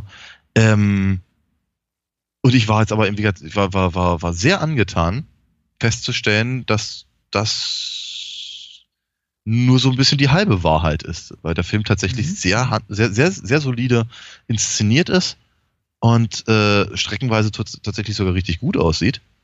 Ähm, und wie gesagt, die, die, du hattest ja schon gesagt, die, die, die äh, Schauspieler, die Schauspielriege ist nicht verkehrt. Und, äh, die, Story ist gar nicht so dünn, wie, wie, wie angenommen, oder wie wir es jetzt auch am, versucht haben zu sagen. Das Ding funktioniert relativ gut. Also es ist, mhm. äh, ich bin, bin wirklich ich bin erstaunt. Hm. Das ist, im, im, im, äh, ja, es ist, kein, es ist keine so eine Trash-Gurke. So, ja. Nee, nee, nee, nee, kann, kann man nicht sagen. Es ist ja bei dieser Art von, von Filmen, die, ich meine, Dietrich ist ja nicht der Einzige, der diese Art von, von Filmen produziert hat, die ja gewissermaßen nach Schema F ablaufen, nämlich äh, nimm mal zwei, drei große Hollywood-Stars, die die besten Tage ihrer Karriere hinter sich haben und engagiere sie für, weiß ich nicht, drei Tage für eine wahrscheinlich horrende Summe, für die man wahrscheinlich, äh, weiß nicht, für die Hälfte dessen man, man den ganzen Rest der Besetzung dann bezahlt und äh, steckt sie irgendwie in interessante Locations und film ein bisschen drumrum. Äh, lass Borgnine das machen, was er gut kann, lass Lee Van Cleef das machen, was er gut kann und ansonsten beschäftige dich eben hauptsächlich mit, mit, mit, mit den Nebendarstellern. Also das mhm. ist eben vor allem Manfred Lehmann, der ja eigentlich äh, nicht nominell die Hauptrolle spielt, aber eigentlich der, der, der Söldner ist, neben Louis Collins, der, der den Captain spielt, also Captain Wesley, der mhm. wirklich in dem Film im Vordergrund steht. Ja. Der, der Film wird natürlich vermarktet als, als, als äh, mit, mit Ernest Borgnine und Klaus Kinski und so weiter, aber tatsächlich ist es ein Film primär um diesen, diesen Captain Wesley und äh, seinen quasi ja. ersten Mann, seine Nummer eins, nämlich diesen ähm, Lieutenant ja. oder Commander Klein, mhm. gespielt von Manfred Richtig. Lehmann. Und ich meine, das kann man eben, wie du schon sagst, das kann man gut oder schlecht machen. Und ich war auch über die, äh, über die Wertigkeit des Films einigermaßen äh, positiv entsetzt. der Film ist äh, äh, dafür, dass er das ist, nämlich ein sehr, sehr ein, ein schmieriges Rip-Off dessen, was eben Wild, Wildgänse kommen unter anderem, es gab ja noch, ist ja nicht der einzige Söldnerfilm dieser Zeit, äh, ein paar Jahre zuvor sehr, sehr hochwertig gemacht hat, sehr, sehr gut. Also handwerklich ist er auf jeden Fall astrein. Ich habe den Film vor, vor vielen Jahren einmal versucht zu sehen, bin nie bis zum Ende gekommen, als ich dann feststellte, dass ich eine stark verstümmelte ähm, mhm äh, zensierte äh, Fassung sah und habe es dann einfach aufgegeben. Denn der Film lebt schon, ja. lebt schon zu einem großen Teil von seinen Action-Szenen. Ich möchte nicht sagen, dass er irgendwie wertlos ist ohne die Action-Szenen. Es gibt sehr, sehr viele schöne, schöne kleine Momente auch zwischen den Figuren, die äh, durchaus auch Spaß machen. Ich glaube, das mhm. erste Mal, wo ich mich richtig gefreut habe, war, war die Tatsache, dass äh, hier der, ähm, äh, Captain Wesley zu Beginn des Films nach, nach einer Pistole ab, abgetastet wird nur damit er dann gesagt bekommt, du darfst sie aber behalten und dann irgendwie auch noch mehrfach ja. betont wird, dass er der Einzige ist, der, ja, ja. der eine Waffe tragen darf, wo andere keine Waffe tragen dürfen. Mhm. Und ich mich dann doch fragte, wer hat dieses Drehbuch verbockt oder was, was ging dem Mann durch den Kopf? Mhm. Aber äh, ja, natürlich, die Action ist schon wichtig und wenn die fehlt, ja, dieses ganze menschenverachtende Gemetzel, was hier, glaube ich, äh, so die Kritik, äh, wie, wie, wie ausdrückt er? Äh, pausenloses Vaterlegionärsfilm mit pausenlosem Gemetzel, schreibt hier das Lexikon des internationalen Films, ja, das sich in kaltblütigen Mord erschöpft. Ja, gut, aber wir dem. Da fehlt schon was. Auf, auf, diese, auf dieses Lexikon gebe ich sowieso nichts. Also von daher. Es ist schön. Ich glaube, es sind daraus aus, Leute, die das irgendwie in die Wikipedia-Einträge reinschreiben oder anderswo hin. Ich glaube, die schreiben das auch, machen das aus einer gewissen Gehässigkeit raus, weil sie genau wissen, ähm, mhm. wie, was für ein Muff das hat, einfach. Ja, ja, ja, ja. Ja, Gott, früher stand sowas auch immer in der, in der Hör zu unter den, unter den, äh, den, den, den Filmbesprechungen da. Ja. Egal. Ja, ja. ja. Ähm, ja, es ist natürlich, ist natürlich recht, äh, richtig. Und der Film ist, ist, ist, der ist schon, der ist schon ziemlich hart, möchte ich sagen. Also ja. es ist, äh, es ist jetzt nicht so, als wäre der ähm, als, als, als, als wäre das Budget eben tatsächlich ausschließlich in, in, in Van Cleef und Klaus Kinskis Tasche ge, ge, ge, gegangen. Äh, sich halt schon durchaus ein bisschen Mühe geben, halt mit den Effekten halt was zu machen. Ganz abgesehen davon, dass die, dass die Söldner auch alle, alle äh, blutlos erschossen werden und sowas. Und, so. Er ist nicht wahnsinnig explizit in seiner Gewaltdarstellung, aber die, die Art der, die Art ja. und Weise, wie hier Gewalt ausgeübt wird, also ich meine, Manfred Lehmann äh, schießt eigentlich bevorzugt seinen Gegnern in den Rücken auch. Ja. Und, und, und feiert sich dann dafür ab. Ist, ist, äh, ist auf jeden Fall sehr harsch, möchte ich mal sagen. Ja. Ja, so kann man das auf jeden Fall äh, ähm, sagen. Es ist, äh, sie sind, sie sind eben auch recht krude, recht krude Typen, ne, die in, in, in ja, sie sagen, den, den, die, die, die entsprechenden Kommentare halt ab, ablassen. Äh, ich meine, wenn wird ich, ich finde interessant, dass sie tatsächlich äh, versuchen schon in den ersten paar Minuten ziemlich genau zu sagen, wo diese Figuren, wo die Figuren herkommen, was das für, was das für mhm. Charaktere sind, wie die, wie die, wie die ticken. Und das macht der Film tatsächlich sehr clever, wie ich finde. Eben einmal mit einer, mit einem, mit einem sehr, sehr spannenden ähm, Anfang, der eben gleich, gleich eine Mission zeigt, die sich dann eben als Test äh, oder als Übung halt ähm entpuppt. Das Ding geht aber im, in gewisser Weise nach hinten los und einer von ihnen wird eben verwundet. Ähm, und die Söldner finden das irgendwie gar nicht komisch.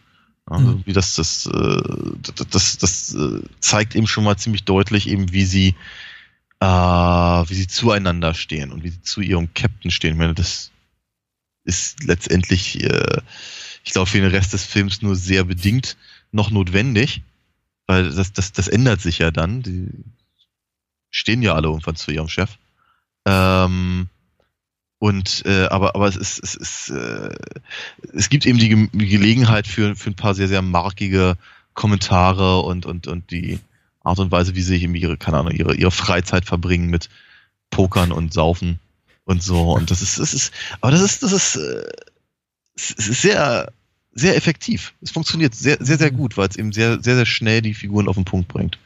Das fand ich zum Beispiel mhm. ziemlich cool.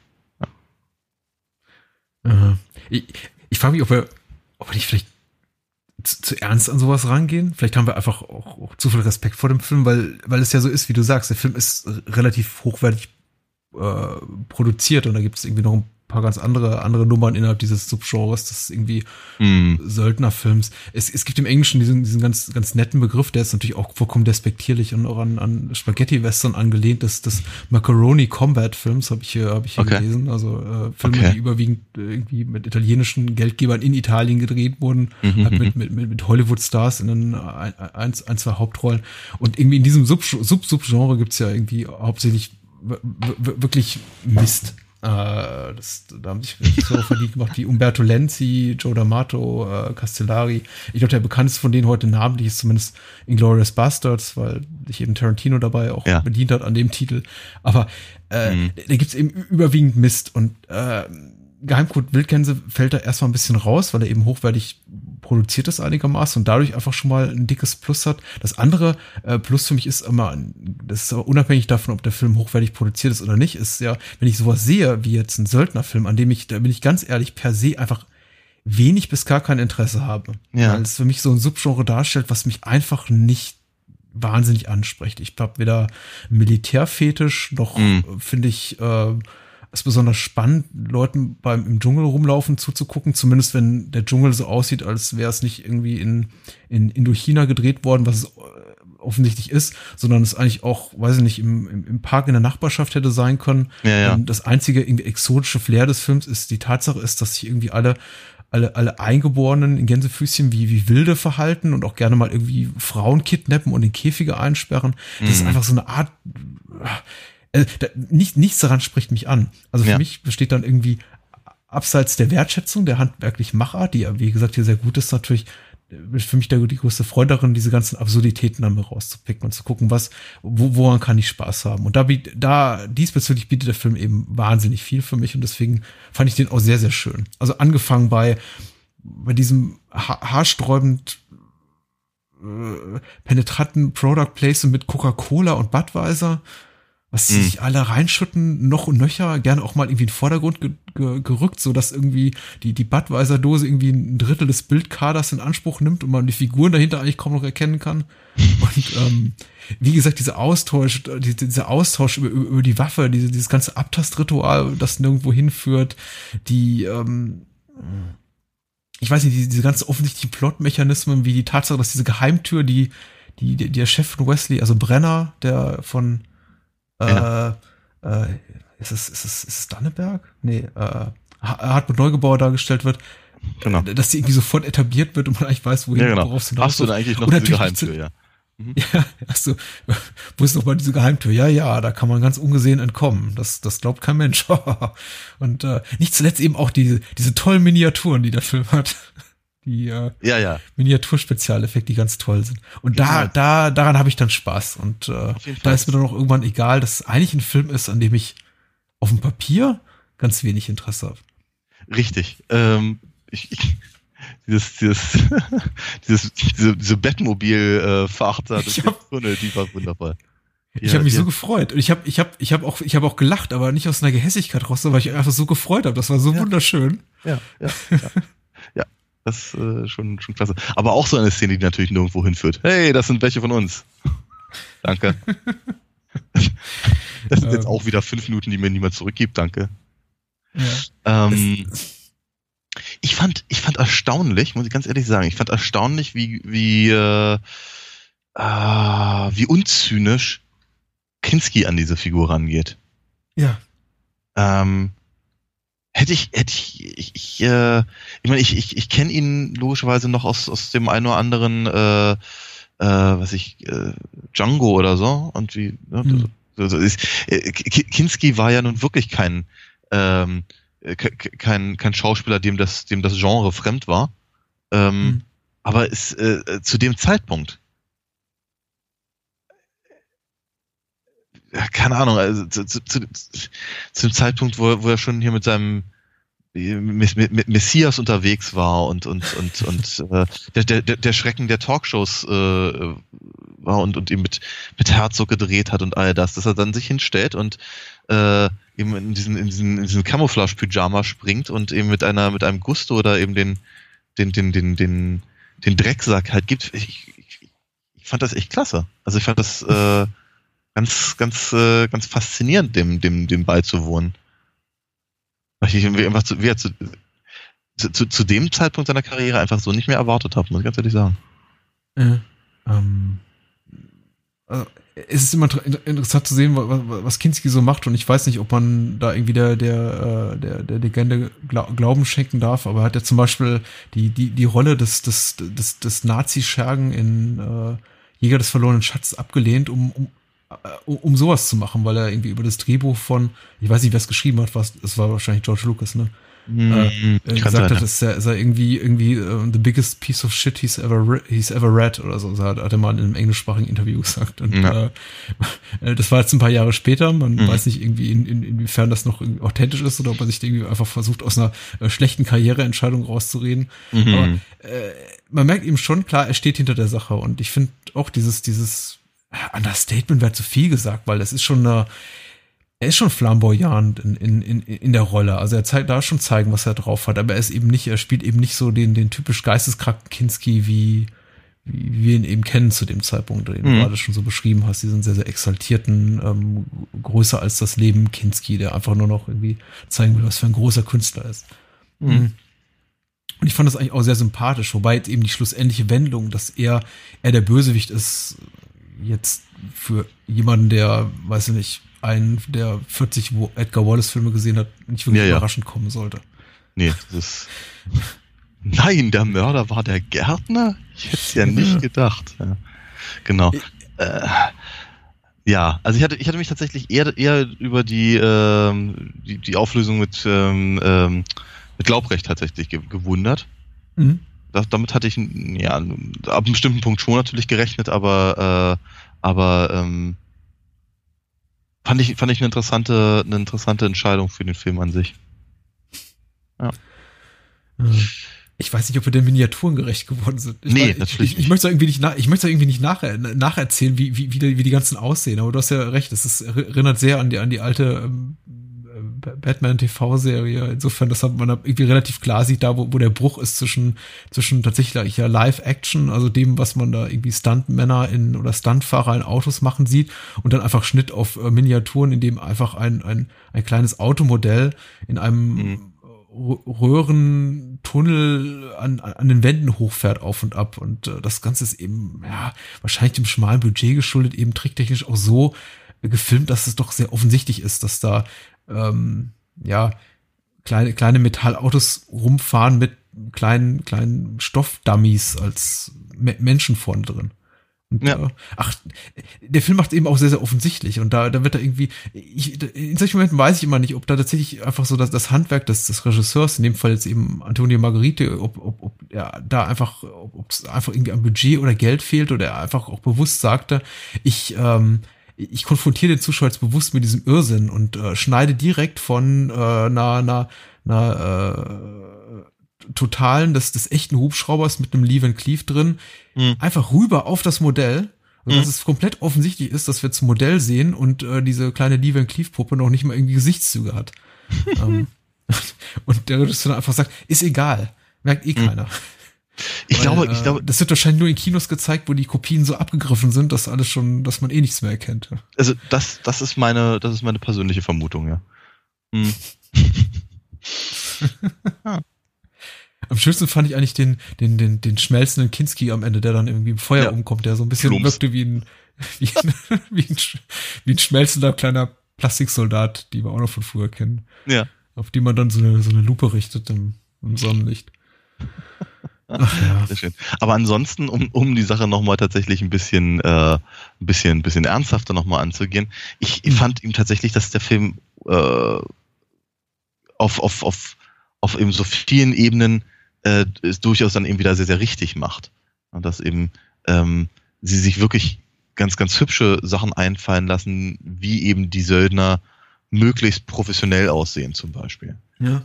Ähm, die ähm, äh, ach, keine Ahnung, die Infiltration zum Beispiel, wenn sie, wenn sie den Hubschrauber halt klauen wollen und sowas. Das, das funktioniert tatsächlich alles ziemlich, ziemlich gut, mhm. mit dem, wenn, man eben sehr, sehr lange halt und ausführlich mitbekommt, wie sie das, wie sie das vorbereiten, wie das eben mit dem, mit diesem, äh, diesem Drahtseil da funktioniert und so. Das ist alles irgendwie sehr, sehr mhm. schön. Es ist eben auch, es ist auch durchaus sehr spannend, ja, weil sich der, dieser Film auch durchaus die Zeit lässt, eben die, die, äh, die Truppe eben als, auch als, als, als, als Profis kennenzulernen. Ja. Ähm, und CI auch 5 hieß übrigens die Serie. CI 5, sowas, ja, ja. ja. So ähnlich war's. Ähm, ähm, und, aber ich hatte das vorhin schon mal ganz, ganz kurz gesagt, und eben, dass natürlich die, diese, diese Figuren auch alle äh, zumindest so weit, so weit als, als, als eigenständige Charaktere gezeichnet werden, dass sie eben Eigenheiten haben, an denen man sie wiedererkennt. Ne? Was ja auch mhm. nicht unbedingt unbedingt äh, äh, Gott gegeben ist, wenn sie äh, im Prinzip alle, alle dieselben, dieselben Pyjamas halt anhaben. Ähm, aber dann eben, äh, weiß ich, keine Ahnung, äh, äh, Stone ist eben der, der, der, der, der alte Junkie, Und äh, Kowalski hat halt ständig irgendwie ein Bier äh, in der Hand und holt es aus sämtlichen merkwürdigen Verstecken raus.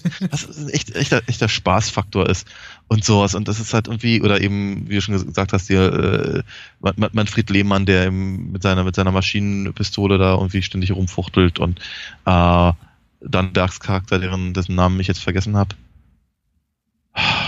Wessen Charakter? Äh, Danneberg. Danneberg, äh, Abib was? Abib, genau. Genau, der, der, der, der so ein bisschen das, das, das, das Gewissen der Truppe zu sein scheint und so. Das, ja, ist, das ist schon, das ist schon, ich finde das schon ziemlich cool tatsächlich, äh, dass sich ja zumindest die Mühe gegeben haben, die Figuren äh, in ihrer, in ihren Klischee-Rollen, aber trotzdem dann zu, so weit zu, ähm, äh, halt runterzubrechen, dass du, dass, dass man sie erkennt und auch im Übrigen genug ähm, sie mag, als dass man eben äh, das nicht ganz, ganz schlimm findet, wenn sie dann tatsächlich ins Gras beißen. Das tun sie ja fast alle. Ist ja, ja, ist ja, ist ja schlimmer als bei den glorreichen Sieben, oder? Also. Mhm. mhm. Und ich meine, äh, abgesehen von der Tatsache, dass eben Manfred Lehmann als als Klein da äh, viel Schändliches tut im Film, muss, muss ich natürlich auch, auch äh, zugeben, äh, was, was so seine seine körperliche Präsenz im Film betrifft und irgendwie seinen ganzen ja, Habitus und irgendwie, also er, wirkt sehr überzeugend in der Rolle. Und ich finde es auch gut, dass sie ihm quasi, wenn auch jetzt nicht auf dem Papier, aber doch zumindest dann im Film sowas wie eine Hauptrolle verpasst haben und ihn da eigentlich in großer Zeit hm, zumindest innerhalb dieses, dieses Teams von, von, von Wesley die Hauptrolle äh, spielen lassen. Das hat mir schon mhm. gut gefallen, ihn, ihn, zu sehen, weil er ist eben sehr, sehr glaubwürdig und du hast ja vorhin auch so ein bisschen aus seiner, seiner Vita erzählt, er ist eben auch jemand, der mit dieser Art von Rollen äh, groß geworden ist, äh, als, als Schauspieler, also groß, was heißt relativ groß, irgendwie als prominenter Nebendarsteller, als prominenter, hey, den kenne ich doch Typen, mhm. der eben Schläger spielt und jetzt eben an dieser Stelle mal die Möglichkeit hat, vielleicht irgendwie auch so mit zum ersten Mal in seiner Karriere in einem großen Kinofilm äh, sowas quasi in, in, in eine Hauptrolle reinzutragen. Ja. Und das ist schon ziemlich, ziemlich, ziemlich super. Der ganze Film ist eigentlich durch die Bank gut besetzt. Da kann man überhaupt nicht meckern. Mal vielleicht von kleineren Schwächen abgesehen, wie zum Beispiel die Tatsache, dass Lieber Cleave offensichtlich aufgrund seines fortgeschrittenen Alters nicht bei der alleragilste ist, aber das heißt drum. Sehr, sehr cool. Ich, ja, ich, ich meine, mit meiner begrenzten Erfahrung muss ich wirklich über Geheimcode Wildgänse und ich habe nicht wahnsinnig, bin ich wahnsinnig bewandert in diesem, in diesem Subgenre des, des Macaroni-Combat-Films. Eigentlich, eigentlich ein ziemlich furchtbarer Begriff.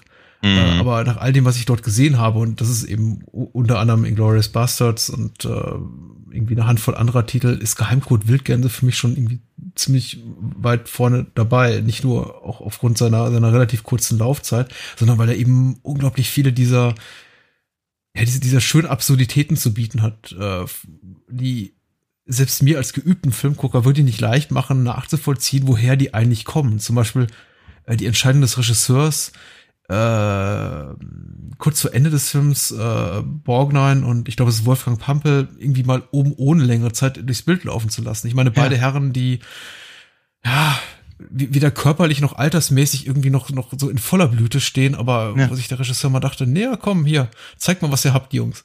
Und ich mich da wirklich fragte, ähm, warum? Ist das jetzt irgendwie eine erzählerische Notwendigkeit, jetzt irgendwie ähm, den, den knapp ja, 80-jährigen Ernest Borgnine irgendwie noch bei, zu beim beim Rumhampeln irgendwie im, im, im engen Höschen und oben ohne zuzugucken? Oder ja, sagte Borgnine vielleicht selber, ich will noch mal zeigen, was ich zu bieten habe?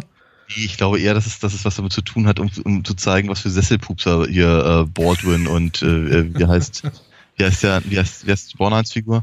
Was vergessen. Äh, Borgnine ja. habe ich auch vergessen, ja. Ja, Für genau. mich immer nur, ja. Der Typ mit der Zahnlücke. ja. äh, Fletcher heißt genau. Fletcher. Fletcher, genau. Also einfach zu zeigen, was für Sesselpupser die beiden, beiden sind. Mhm. Im Gegensatz natürlich zu den, zu den, zu den harten, harten Söldnerkerlen. Vermute ich jetzt mal. So habe ich es gedeutet. Ja, ja. Ähm, ja. Ich zumindest hatte ich, viel Spaß dabei. Ich auch. Und ich glaube, es liegt auch so ein bisschen daran, dass sich der Film mh, hm, ohne jetzt allzu viel Vergleichswerte bieten zu können, aber ich habe ein paar mehr Mondo-Filme gesehen, als ich jetzt irgendwie italienische oder deutschsprachige europäische Söldnerfilme gesehen habe. Aber es fühlte sich auch so ein bisschen so an wie so ein, so ein bisschen, bisschen wie, wie, wie, wie ein Mondo-Film, wie so ein bisschen Dschungelhorror, weil er so ein paar Elemente auch verarbeitet, die die ich irgendwie daher kenne. So, es hat so, ein paar gruselige Bilder auch mit diesem toten Priester und der Ja, ja. äh, Frau, die gefangen ist bei den, bei den, bei den ja, äh, Schli Schlitzis, wie du es vorhin hattest, bei den schlitzäugigen Wilden und äh, äh, überhaupt der ganze Film etabliert das äh, irgendwie immer, immer etabliert diese, diese, diesen, diesen Kampf gegen das unbekannte Böse, also gegen diese, diese, diese, diese Heroinkocher da als, als, als, ja, Kampf irgendwie der, der Zivilisation gegen, gegen, äh, die, die, die, die bösen Dschungelmenschen. Und dann auch noch am Ende, äh, diese moralische Botschaft am Ende des Films, mit der einen, der, der Film so entlässt, das wirkt ab alles für mich wie eins zu eins aus, aus, aus einem Film wie, wie Cannibal Holocaust gefallen, der, der fast genauso endet mit. Und dahin geht unsere Gesellschaft heutzutage. Dumm, dumm, dumm, Abspann. Und die Musik ist ganz schön, muss man sagen. Also sollte man vielleicht nochmal vorbeigehen erwähnen. Das ist äh, von, Äh, von Eloy. einer Prog-Rock-Band namens Eloy, genau. Ja, ja. Ja, ich, ich, ich muss ganz ehrlich sagen, ich kenne sie vor allem deswegen, weil, ähm, weil die, ähm, weil das Fach mit ihrer Musik immer direkt neben dem Electric, Electric Light Orchestra stand früher, bei WOM. Ja. Ja. Liegt nahe. Ne? Liegt nahe. Ja. ja, ähm, ja. Ich, soll ich das Fa so, so kurz vor Torschluss noch das Fass aufmachen und irgendwie mit den, mit den naja, sagen wir mal so, also die, die, äh, die, die, die eingeborenen Nebendarsteller, die äh, chinesischen Darsteller im, im Film kommen irgendwie wirklich nicht so gut davon. Ich glaube, das ist auch das Einzige, was den Film ein bisschen übel nehmen kann. Nicht sein, nicht seinen latenten Rassismus und sein sehr, sehr, sehr schlichtes, schwarz-weiß gefärbtes Weltbild, aber ich hätte doch zumindest auch noch gerne im, im muss nicht unbedingt im Vorspann, aber zumindest im Abspann auch ein paar Mhm. Namen gesehen von Darstellern, die Mhm. relativ prominente Rolle haben. Ich fand es zum Beispiel ein bisschen Mhm. merkwürdig, dass der, ähm, es gibt einen, einen der, einen der äh, chinesischen Führer, der, der, ähm, der Kim heißt, glaube ich, der auch einen sehr, sehr tragischen Mhm. Tod dann stirbt gegen Ende des Films, nicht mal irgendwie namentlich irgendwo genannt wird. Äh, Ja. Glaube ich nicht im Abstand, Ab, Abspann. Fand ich dann doch so Ja. ein bisschen, ja, Mhm. also, äh, Mhm. er, er spielt keine War- tragende war- Rolle für den Film, so aber gut, doch eine gewichtige. Ja, war nicht so Hm? ein guter Stil, meinst du? Ist kein guter Stil, genau. Ist nicht, Gott, ist nicht die feine Art. Ja, ja, ja. Ging mir auch so durch den Kopf, ja.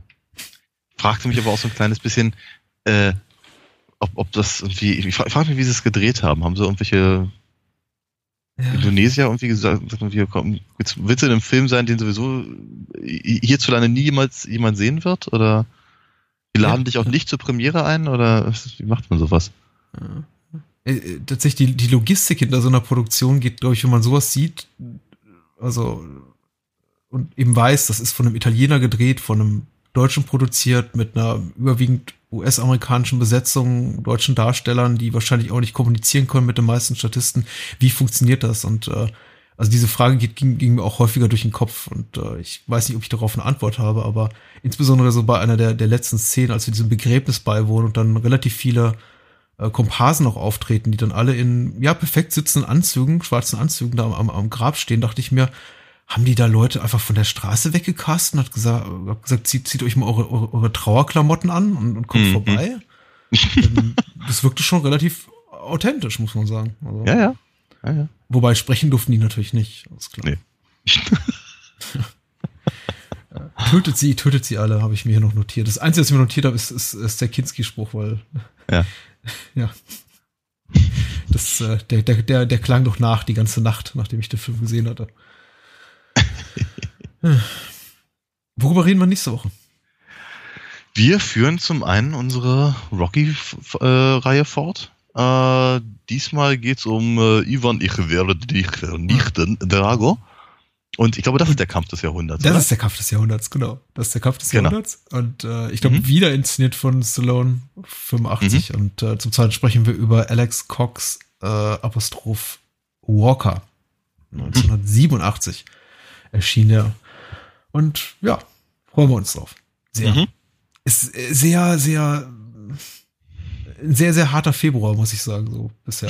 Also, sehr viel, Hart? sehr, sehr, ja, sehr, sehr action, sehr, sehr actionreich. So meinst du das? Ich dachte, hart im Sinne von, da müssen wir jetzt durch. Nein, überhaupt nicht. Es macht, sehr, macht, macht großen Spaß. Ja. Ich, ich, ich melde mich wieder, wenn es keinen Spaß mehr macht. Vielen Dank. Ja. Sag frühzeitig Bescheid. Äh, lieber Daniel. Gute Ja. Nacht. Bis denn. Und tötet sie alle.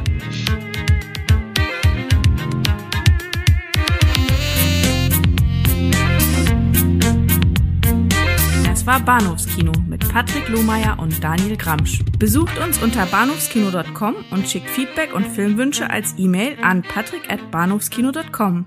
Bei Facebook, Twitter, iTunes, Stitcher und über alle bekannten Podcast-Apps sind wir natürlich auch zu finden. Unter alinafox.de könnt ihr Daniels Comics lesen und bestellen. Alina Fox Hörspiele sind übrigens bei Amazon, Audiamo und überall dort erhältlich, wo es etwas auf die Ohren gibt. Natürlich auch im gut sortierten Einzelhandel. Vielen Dank fürs Zuhören und adios.